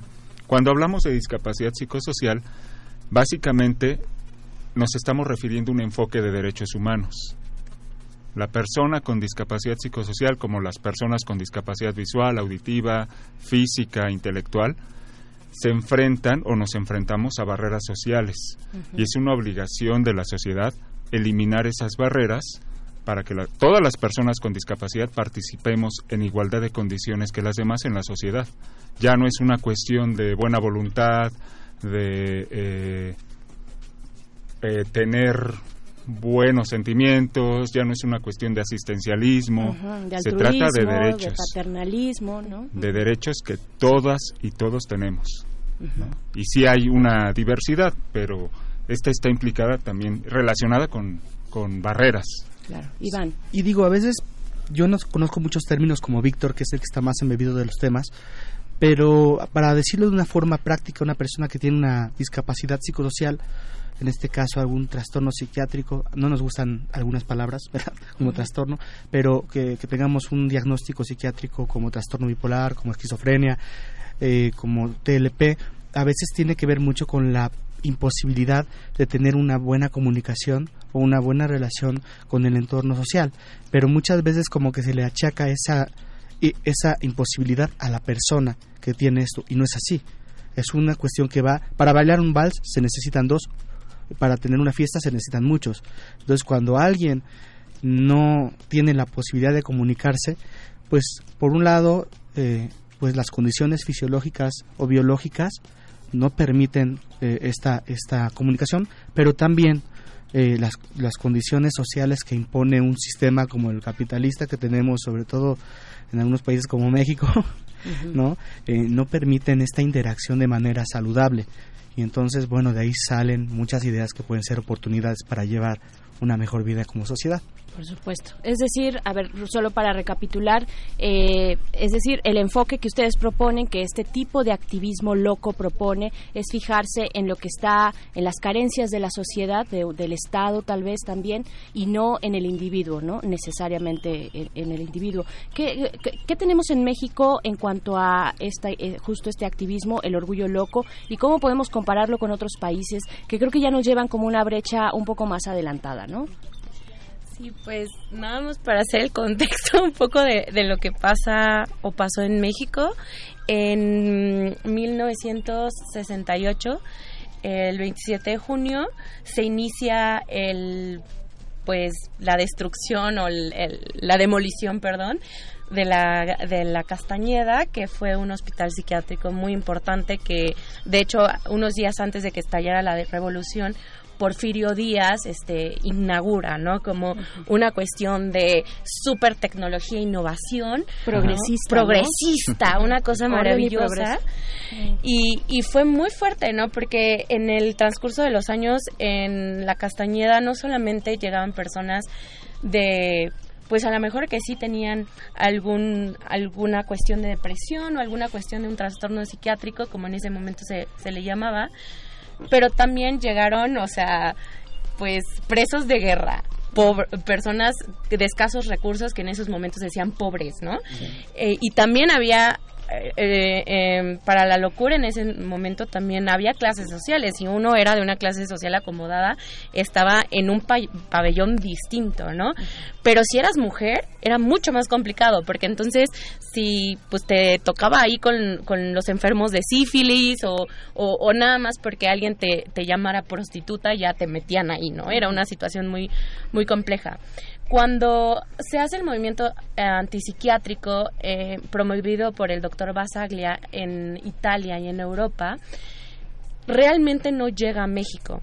Cuando de- se manda a demoler la Castañeda, lo que sucede es con todos los, los internos e internas que había ahí, pues se vuelven a esparcir en un sistema que sigue siendo psiquiátrico. No, Los no- reubican en los reubican en espacios igual del mismo corte. del mismo corte, ¿no? Y decían, en, en algún momento decían, no, bueno, es que las lobotomías en la casta y demás, pero después se replica un poco, eh, pues esto, ¿no? Ahora Iván nos va a platicar un poco de lo que sigue en la historia, pero también de comparación con los otros países. Con otros países, ¿no? Ajá. Iván.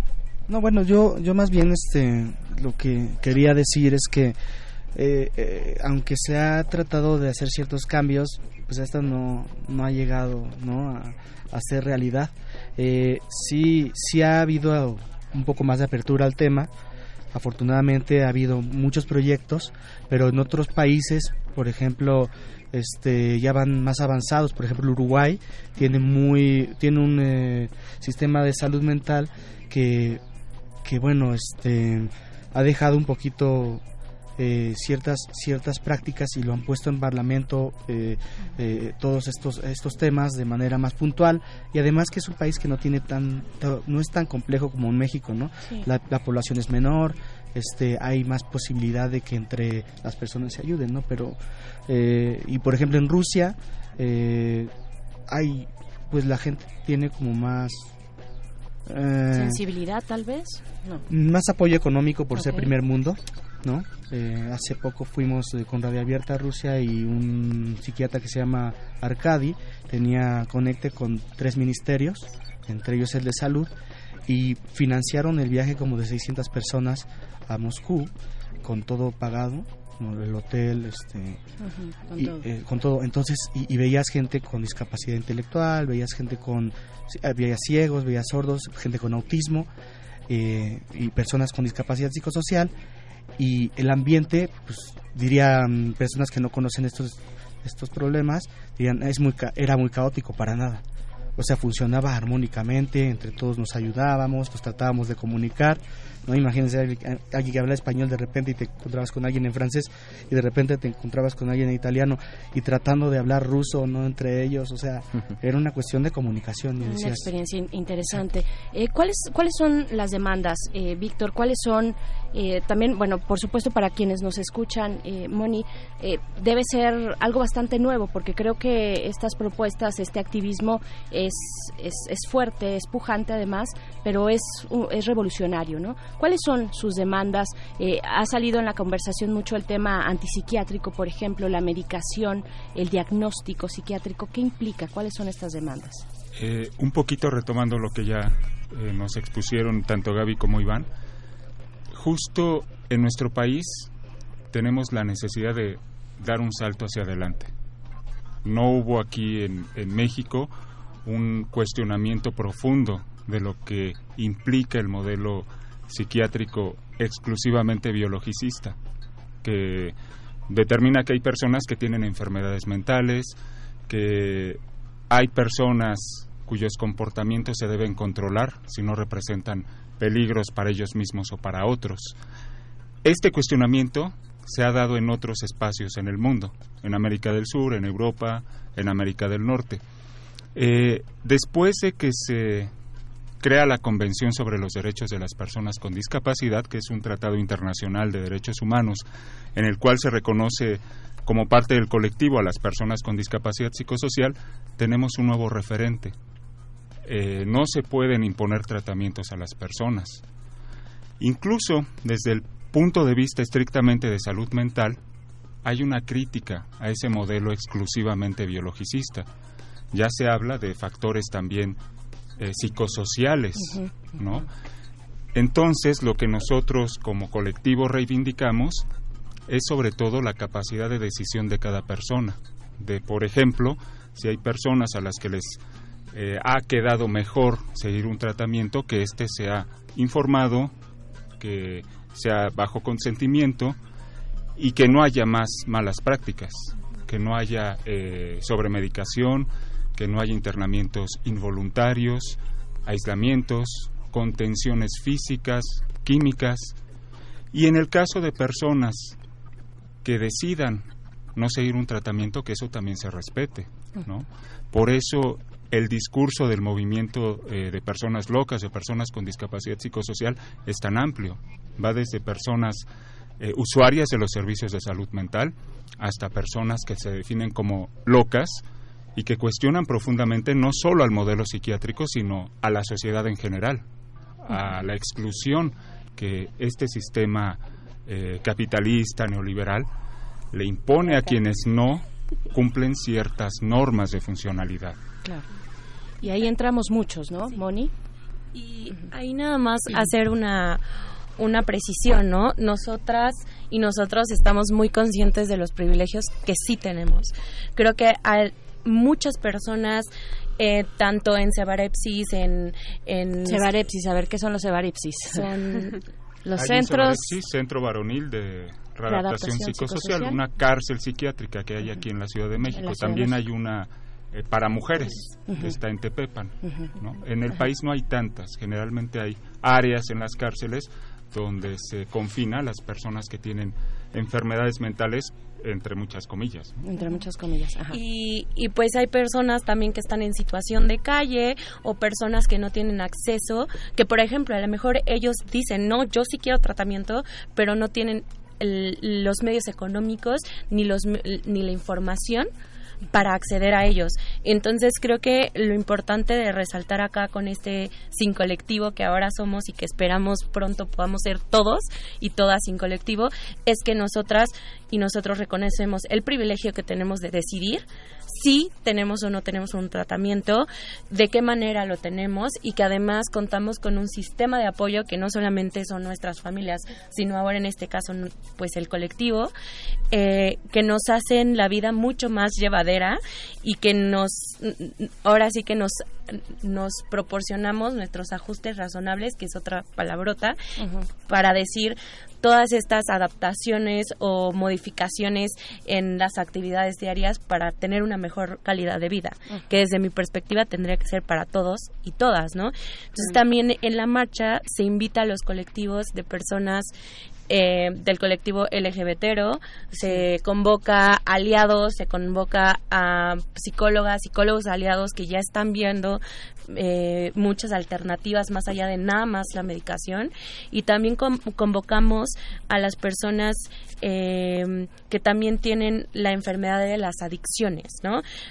Esto creo que es importante señalarlo porque nosotros queremos la pluralidad y queremos si hay como exigencias concretas, pero más bien la exigencia más puntual sería la escucha de la singularidad de las personas. Bien, eso. Me parece perfecto este tema de la escucha y la visibilidad también, ¿no? A la diversidad, porque siempre hace falta para iniciar una política pública de cambio, hay que hacernos visibles, hay que decir que aquí estamos y también hay que ser aliados, que es algo bien importante, ¿no? No hay que ser eh, recelosos, individualistas, En fin, por favor invítenos a todos los, a toda la audiencia que está escuchando Resistencia Modulada a, a esta manifestación pacífica de Esta primera marcha. Sí, de esta primera marcha.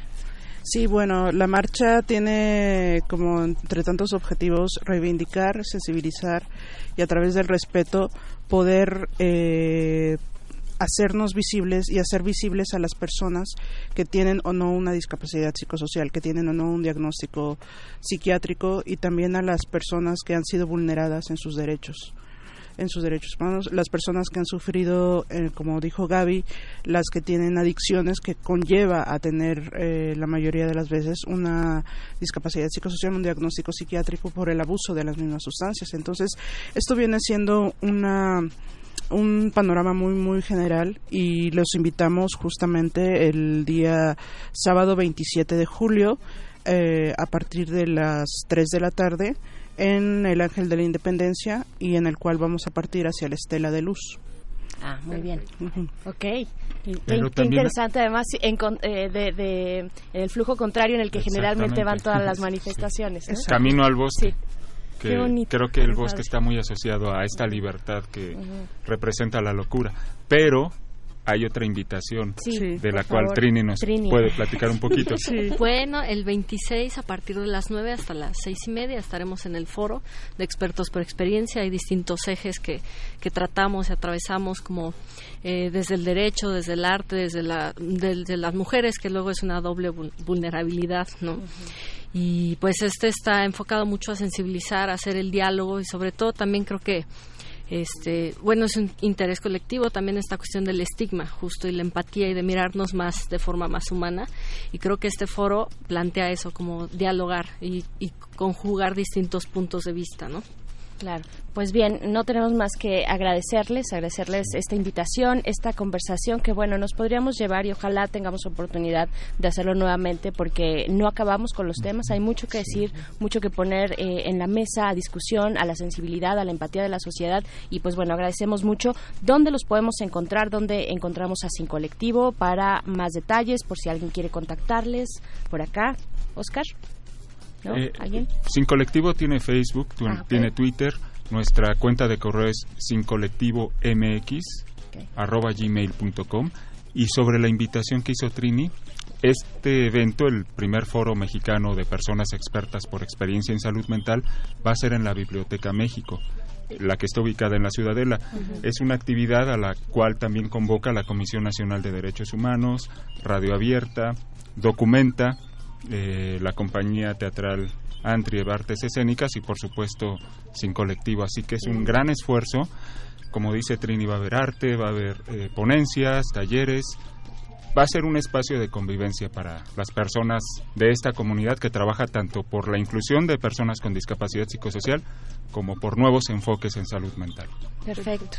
Pues no tenemos más que agradecerles. Oscar Mosco, Trini Ibarra, Gracias. Iván Maceda, Marisela Victoria Labrada, Gabriela Aragón y Víctor Lizama por estar aquí en Manifiesto. Muchas gracias. Muchas gracias. Muchísimas gracias. Vámonos, Bere, chicos, con algo de Mave Frati. Creo que puedo hacer algo.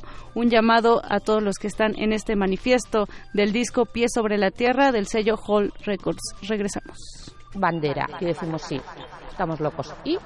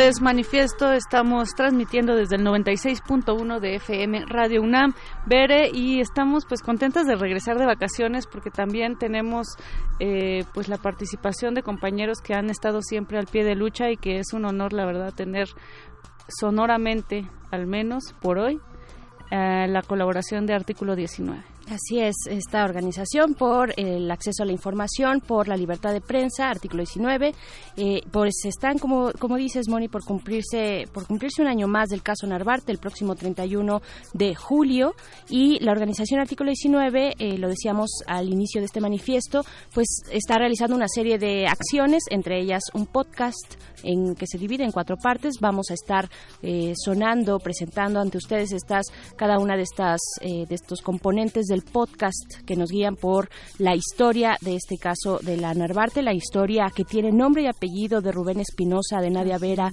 de Mile Martín, de Yesenia Quiroz y de Olivia Alejandra Negrete. Eh, y pues bueno, les invitamos a escuchar esta colaboración, artículo 19, el trabajo que realizan y estar pendientes de todo lo demás, de, de las otras acciones en las redes de artículo 19. Agradecemos mucho a María de Becky de artículo 19 y en general a todo el equipo. Pues vamos a escuchar. Manifieste.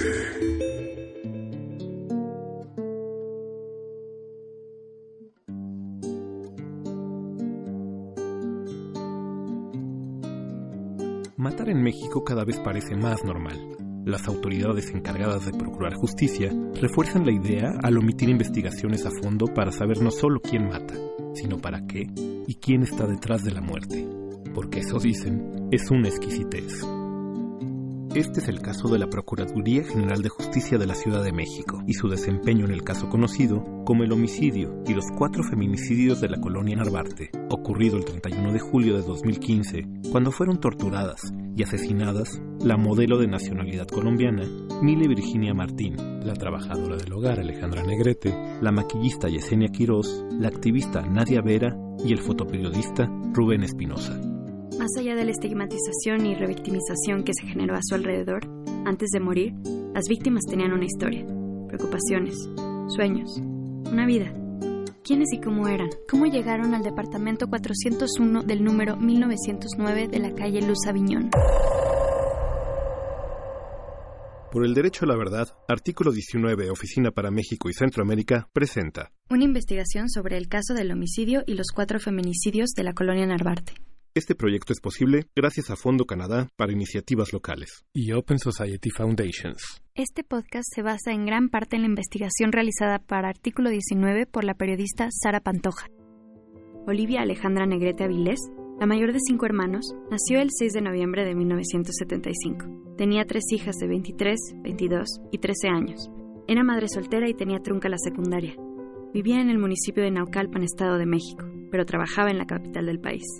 Desde principios del 2015 comenzó a trabajar como ayudante de limpieza y cocina en un comedor industrial en los alrededores de la estación del metro Chabacano en esta capital, pero a los dos meses renunció porque no le pagaron lo prometido. El 12 de julio, en una reunión familiar organizada por el cumpleaños de su madre en el municipio de Zumpango, Alejandra le contó a su hermano que trabajaba con unas mujeres, al parecer de nacionalidad colombiana, haciendo la limpieza de su departamento. La recomendó una amiga del barrio de Chamapa, su primer día de trabajo en el departamento de la colonia Narvarte fue el 27 de julio. El acuerdo fue que le pagarían 300 pesos por día. Según sus hermanos, Ale era muy reservada para hablar de su trabajo. Solo les dijo que era en un departamento, pero no dijo ni dónde ni con quién. El viernes 31 de julio, Alejandra despertó a las 5 y media de la mañana. Se preparó para ir a trabajar y persignó a su hija adolescente. Que Dios te bendiga. Cuídate mucho. Te amo, le dijo. Hacia las siete y media de la noche, su familia comenzó a preocuparse porque no contestaba el teléfono ni llegaba a casa de su amiga para recoger a su hija, a quien dejó encargada. Su amiga Sandra y el esposo de esta, Joel, sabían en dónde trabajaba, así que fueron a buscarla al departamento de la calle Luz Aviñón. Los policías les indicaron que fueran a la delegación Benito Juárez, y fue así como se enteraron de lo ocurrido.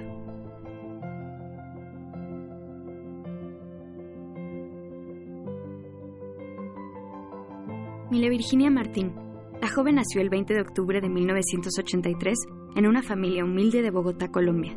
Estudió hasta nivel secundaria y pronto buscó trabajo en salones de belleza, pues quería ser estilista. Mile elaboró como modelo en campañas publicitarias en Colombia. pero quiso viajar a México en busca de mejores oportunidades. Ya en la capital, la joven hablaba todos los días por mensajería instantánea con uno de sus hermanos. Mile conoció a Yesenia en una fiesta y en junio del 2015 le pidió el favor de dejarla quedarse con ella en el apartamento por una semana mientras hallaba otro lugar donde vivir. Las otras roomies aceptaron.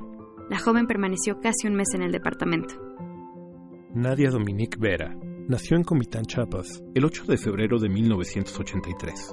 Vivió un año en San Cristóbal de las Casas y 12 en Jalapa, donde estudió antropología social en la Universidad Veracruzana. Desde las aulas, sobresalió por su defensa de los derechos humanos, la libertad de expresión y los animales. Fue integrante de la Asamblea Estudiantil de la capital veracruzana y del movimiento Yo Soy 132. Desde 2012 y hasta 2014, participó en movilizaciones estudiantiles y de agrupaciones sociales que rechazaban las acciones autoritarias del gobierno de Javier Duarte y Enrique Peña Nieto. En varias manifestaciones en que ella alzó la voz, fue golpeada y amenazada. Entonces decidió irse de Jalapa y buscar refugio en la Ciudad de México, a donde llegó a principios de 2015. Pronto consiguió trabajo de gestoría, producción y promoción cultural en compañías independientes. En febrero de 2015, encontró por internet la oportunidad de rentar una habitación en el departamento de la colonia Narvarte, donde no le pusieron obstáculos para tener a sus perros. En junio de este mismo año, Rubén llegó a la capital y nadie lo recibió en el departamento. La tarde del jueves 30 de julio, Nadia llamó a su madre y le contó que el domingo 2 de agosto se iría a Cuernavaca, donde le habían ofrecido trabajo. En la madrugada, junto con un amigo del fotoperiodista, se fueron al departamento y ahí amanecieron el viernes 31. Para el sábado 1 de agosto, Mirta, su madre, estaba en Comitán cuando uno de sus hijos le comunicó la tragedia. Una sobrina la enlazó con la novia de Rubén, quien les confirmó lo sucedido. Yesenia Atsiri Quiroz Alfaro, Nació en Mexicali, Baja California, el 4 de septiembre de 1996. La menor de tres hermanas, apenas terminó la primaria y comenzó a estudiar cultura de belleza. Cuando era pequeña, sus padres se separaron. Ella se fue con su madre a Mexicali, Baja California. Vivió en Tijuana y Rosarito y a los 16 años viajó a la Ciudad de México a estudiar y trabajar. Una de sus amigas la invitó a viajar con ella a la Ciudad de México para inscribirse en una escuela de belleza. El viernes 31 de julio, alrededor de las 12.50 horas de Mexicali, 2.50 de la tarde de la Ciudad de México, Yesenia le mandó un mensaje vía WhatsApp a su madre. Decía que estaba bien y que se encontraba en su departamento. La mañana del 1 de agosto, Indira recibió una solicitud de amistad en su cuenta de Facebook de la amiga de Yesenia. Esta le dijo lo que había pasado en el departamento. Sin creerlo, le pidió a un primo que vivía en la capital que confirmara la noticia. Enseguida consiguió dinero para comprar un boleto de avión y voló a la capital. Rubén Manuel Espinosa Becerril nació en la Ciudad de México el 29 de noviembre de 1983. Era el menor de tres hermanos. Pasó su infancia en la colonia Tacubaya. Aunque no estudió fotografía ni periodismo, aprendió a usar la cámara cuando perteneció a un colectivo llamado CHS. En el ambiente de la lente, un amigo fotógrafo de espectáculos lo invitó a trabajar en Veracruz en el 2009. En Jalapa, trabajó para agencias de información como El Golfo, más tarde, laboró en la Oficina de Comunicación Social del Ayuntamiento de Jalapa. Inquieto, siempre en busca de ayudar, comenzó a retratar la violencia y el malestar social en la entidad. Las fotos que tomaba las enviaba a las agencias Multigráfica, ABC Noticias y APRO, perteneciente a la revista Proceso. Fue ahí cuando comenzó a sentirse hostigado y vigilado. Siempre que había manifestaciones, ahí estaba el vocero de a gratis de las causas sociales, como le decían.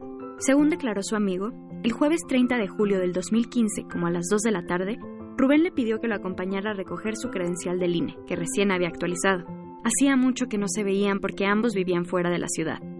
Al día siguiente, a las 2.13 de la tarde, escribió un mensaje a un colega para avisarle que el sábado iría a Puebla con su novia y que llegando a su casa le escribiría, pero ya no lo hizo. Su hermana le mandó mensajes a las 3 de la tarde. Tampoco contestó. El sábado primero de agosto, su otra hermana llamó al amigo de Rubén, estaba preocupada porque no había llegado a casa y le pidió que la llevara al lugar a donde estuvieron antes. Poco después, confirmaron lo que ya temían. La madre y sobrinos de Rubén se enteraron a través de los medios de comunicación. La Procuraduría no avisó de forma directa a las familias lo sucedido. Este podcast continuará. Manifiesto del beatbox Real trap shit. al abrillo box. Recomendaciones culturales dentro y fuera del museo. Encuadra.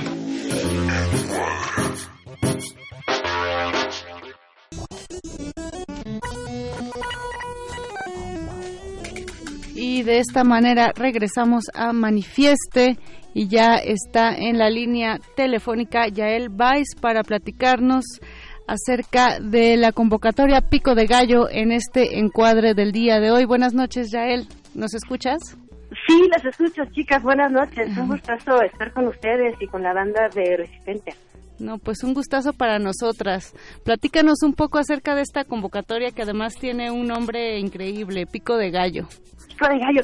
Pues mira, la, la acunamos, le, le dimos tanto cariño cuando formamos este, este curso, se trata de un curso, eh, le quisimos poner un nombre como bonito y nos salió, es un curso de crítica literaria. Entonces primero dijimos, no, es que aquí hay puro jitomatazo y cebollazo, ¿no? se trata un poco de eso, pero también se trata de cacarear un poco las virtudes de los libros. Entonces dijimos, bueno, pico de gallo, ¿no? Porque tiene jitomate, tiene cebolla, tiene cacareo. Entonces es una invitación a críticos literarios jóvenes ¿no? De menores de 35 años o hasta 35 años, o que argumenten bien porque quieren un poquito más, quisieran todavía participar en esto, pero queremos que sea una nueva generación de críticos literarios. Esto parte de la revista de la universidad y en colaboración con el MUAC, que será la sede de este curso, eh, queremos formar una generación de críticos que esté a nivel internacional. Por eso invitamos a cinco ponentes esto se hace en cinco módulos, son cinco invitados de otros países, España, Argentina, Brasil, eh, ¿quién me falta? Chile. Y eh, para poder crear una discusión, digamos, o un discurso eh, de libros que sea de nivel internacional, que sea global, que podamos eh, platicar de libros a nivel con los demás, no quedarnos en lo local, ¿no? Y poder argumentar y poder relacionar eh, la literatura de todo Hispanoamérica. Yael, ¿qué relación tiene la creación de críticos literarios con el fomento a la lectura y con la creación misma de públicos? Pues muchísimo, necesitamos siempre que nos recomienden libros. Así es. Y muchas veces no queremos leer, lo que nos pasa a veces, eh, nada más como opiniones sobre libros, como opiniones muy subjetivas. Nos gustaría realmente saber de qué se tratan los distintos objetos que están saliendo, cuáles son sus cualidades, con qué dialogan, qué tipo de ideas, con qué tipo de ideas, con qué corrientes, con qué gente, con qué otros libros. Es decir, creemos que nos pinten un mundo y creo que es la mejor, una buena crítica literaria, una sana crítica literaria sobre todo, que no sea de amiguismo, sino que sea algo serio, estudiado, metódico, crea confianza en los lectores, pueden eh, entonces empezar a seguir a críticos literarios, empezar a, a, comprar libros que les gusten, empezar a orientarse dentro de este mundo a veces muy vasto, lleno de novedades, donde pues no forzosamente encontramos un camino fácil, sobre todo si no estamos acostumbrados o no tenemos un mentor. Necesitamos gente de confianza que nos guíe en eso y que nos guíe objetivamente, sin ningún interés ni amistoso ni comercial, sino críticos de verdad. Claro, fantástico. Y ya él, platícanos acerca de las bases de esta eh, de esta convocatoria de este curso dónde las podemos consultar sabemos que es gente eh, hasta de 35 años pero hay algún otro requisito pues mira, sí hay varios requisitos. Estamos haciendo un llamado a gente que ya escribe un poco de reseña literaria, de preferencia en que haya publicado. Te pide, pedimos una reseña ya publicada y otra reseña quizás no publicada, pero dos reseñas para que podamos considerar a los participantes. Eh, los módulos es importante, es uno por mes, son tres días, es un jueves, viernes, jueves en la tarde, viernes y sábado, por si hay gente que no vive forzosamente en la Ciudad de México, puedan venir a este curso. Eh, el curso tiene el, el curso tiene un costo, ¿no? Es cinco mil pesos, es decir, mil pesos por eh, tres días con cada uno de estos físicos eh, que vienen del extranjero y hay 50% de Así descuento para universitarios. Es lo mejor de Eh, ser universitario ya O es lo mejor, bueno, Los cuentos, mejor por nos podríamos pasar aquí de varias horas platicando de todo lo mejor que Sí. ser universitario. Y, y pues nada más, una carta de motivación. En fin, queremos gente que, o sea, queremos, creo que estamos dedicando muchísimos esfuerzos a este curso. Estamos trayendo gente de muy lejos. Estamos trayendo a una crítica directora de Babelia, este suplemento de libros del periódico El País. Estamos trayendo a Joka Reines, que es un gran escritor y gran crítico en Brasil. En fin, estamos haciendo un esfuerzo muy consecuente y, y quisiéramos realmente que se forme una generación, que se forme la gente que ya está empezando a escribir. Este, queremos también acogerlos en las páginas de la revista, pero no solamente, les gustaría que publiquen en todas partes. Entonces, el requisito simplemente es querer ser crítico literario. Perfecto. Y tener un fin de semana al mes para venir. Encuentran las bases de la convocatoria o los papeles que mandar, obviamente, eh, sobra decirlo, ¿no? Identidad, ¿no? Un, un- un Claro. documento de identidad para saber quiénes son, cómo se llaman, este, cuántos años tienen. En fin, encontrarán todos esos detalles en, bueno, en el sitio de la revista, eh, revista de la universidad.mx. Eh, lo van a encontrar en Twitter, ¿no? Si siguen nuestras redes, generalmente es revista UNAM o revista de la universidad. No sé si ustedes en Resistencia pueden compartirlo hoy en la noche para quien busquen la convocatoria. Claro que sí, lo compartimos en nuestras redes, Yael.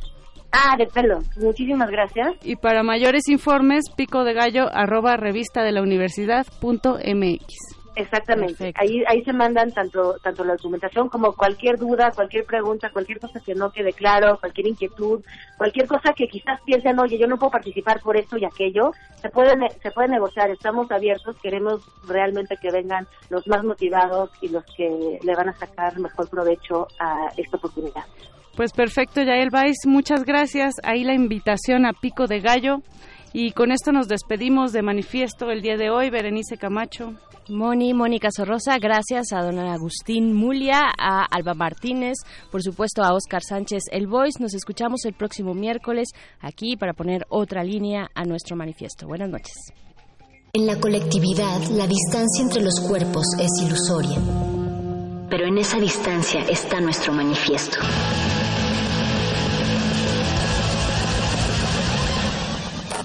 Manifiesto.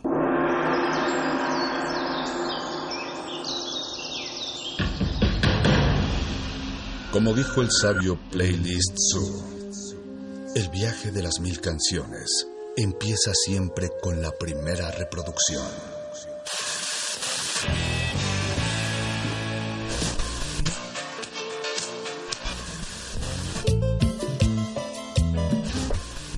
Continuación, un maestro te abrirá la puerta de su lista de reproducción.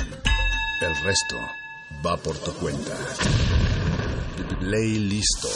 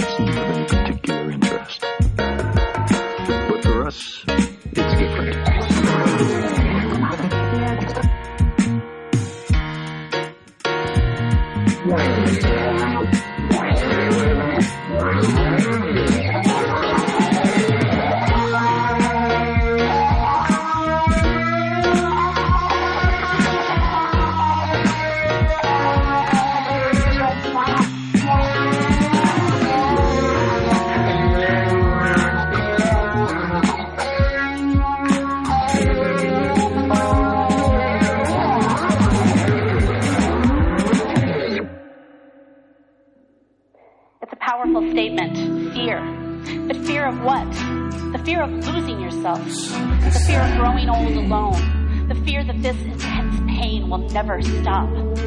Fear of forgetting the sound of his voice or his laugh. Grief makes you feel isolated, alone, terrified, and damaged, and scared of absolute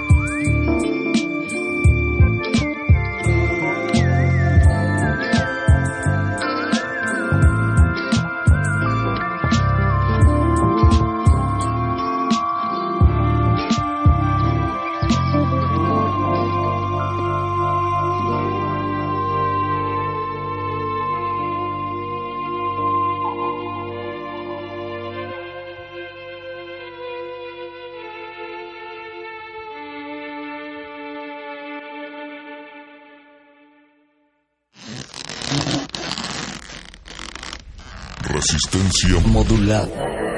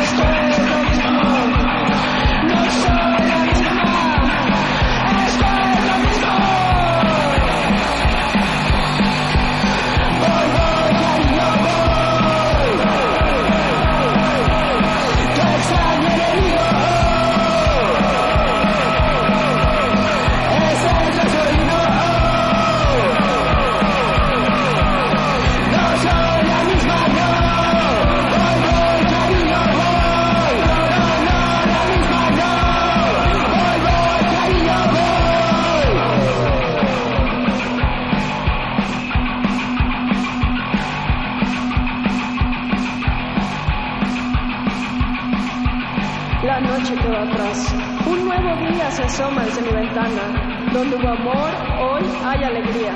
Escucho esto desde el radio de un auto que sé que no es mío. Debo aprender a manejar, pero no sé cómo cambiar mi destino. Todo es lo mismo. La noche quedó atrás. Si te quieres quedar, te dejo tranquilo. Ya no puedo esperar, no es mi camino. Busco la realidad, me encuentro contigo.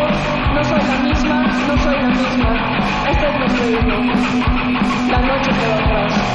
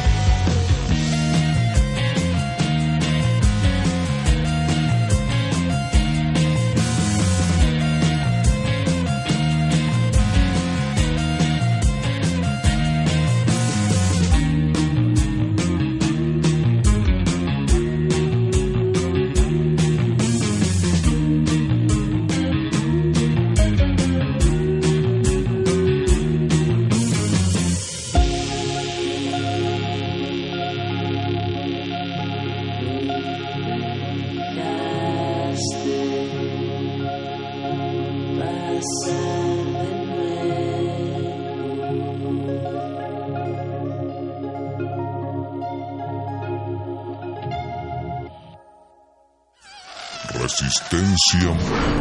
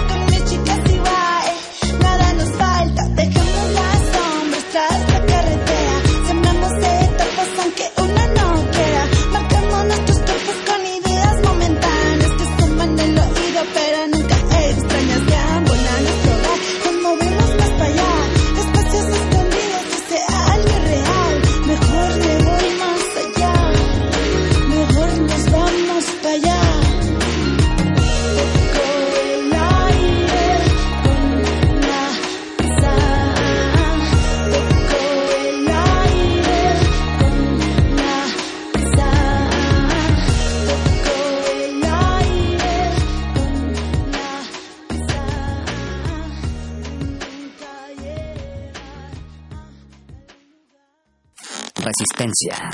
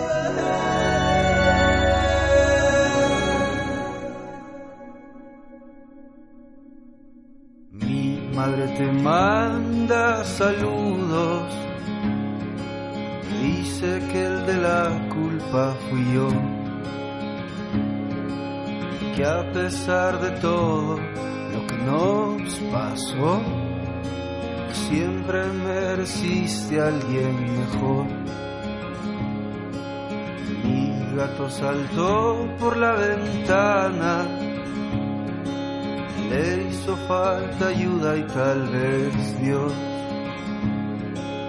que estas perras ganas de soltarte hoy se vuelvan mañana una canción.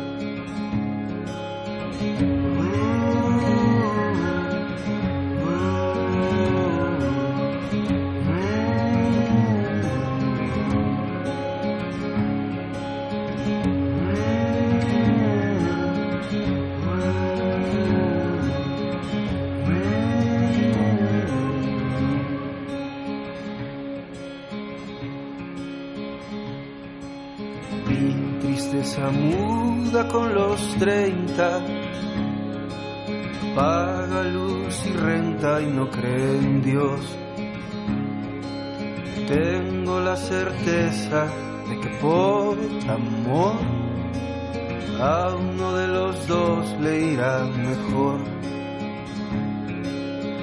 Estar sobrio me hace darme cuenta que no tengo otra guerra que contra mí. Que si no regresas no sabré elegir entre mi principio o el fin.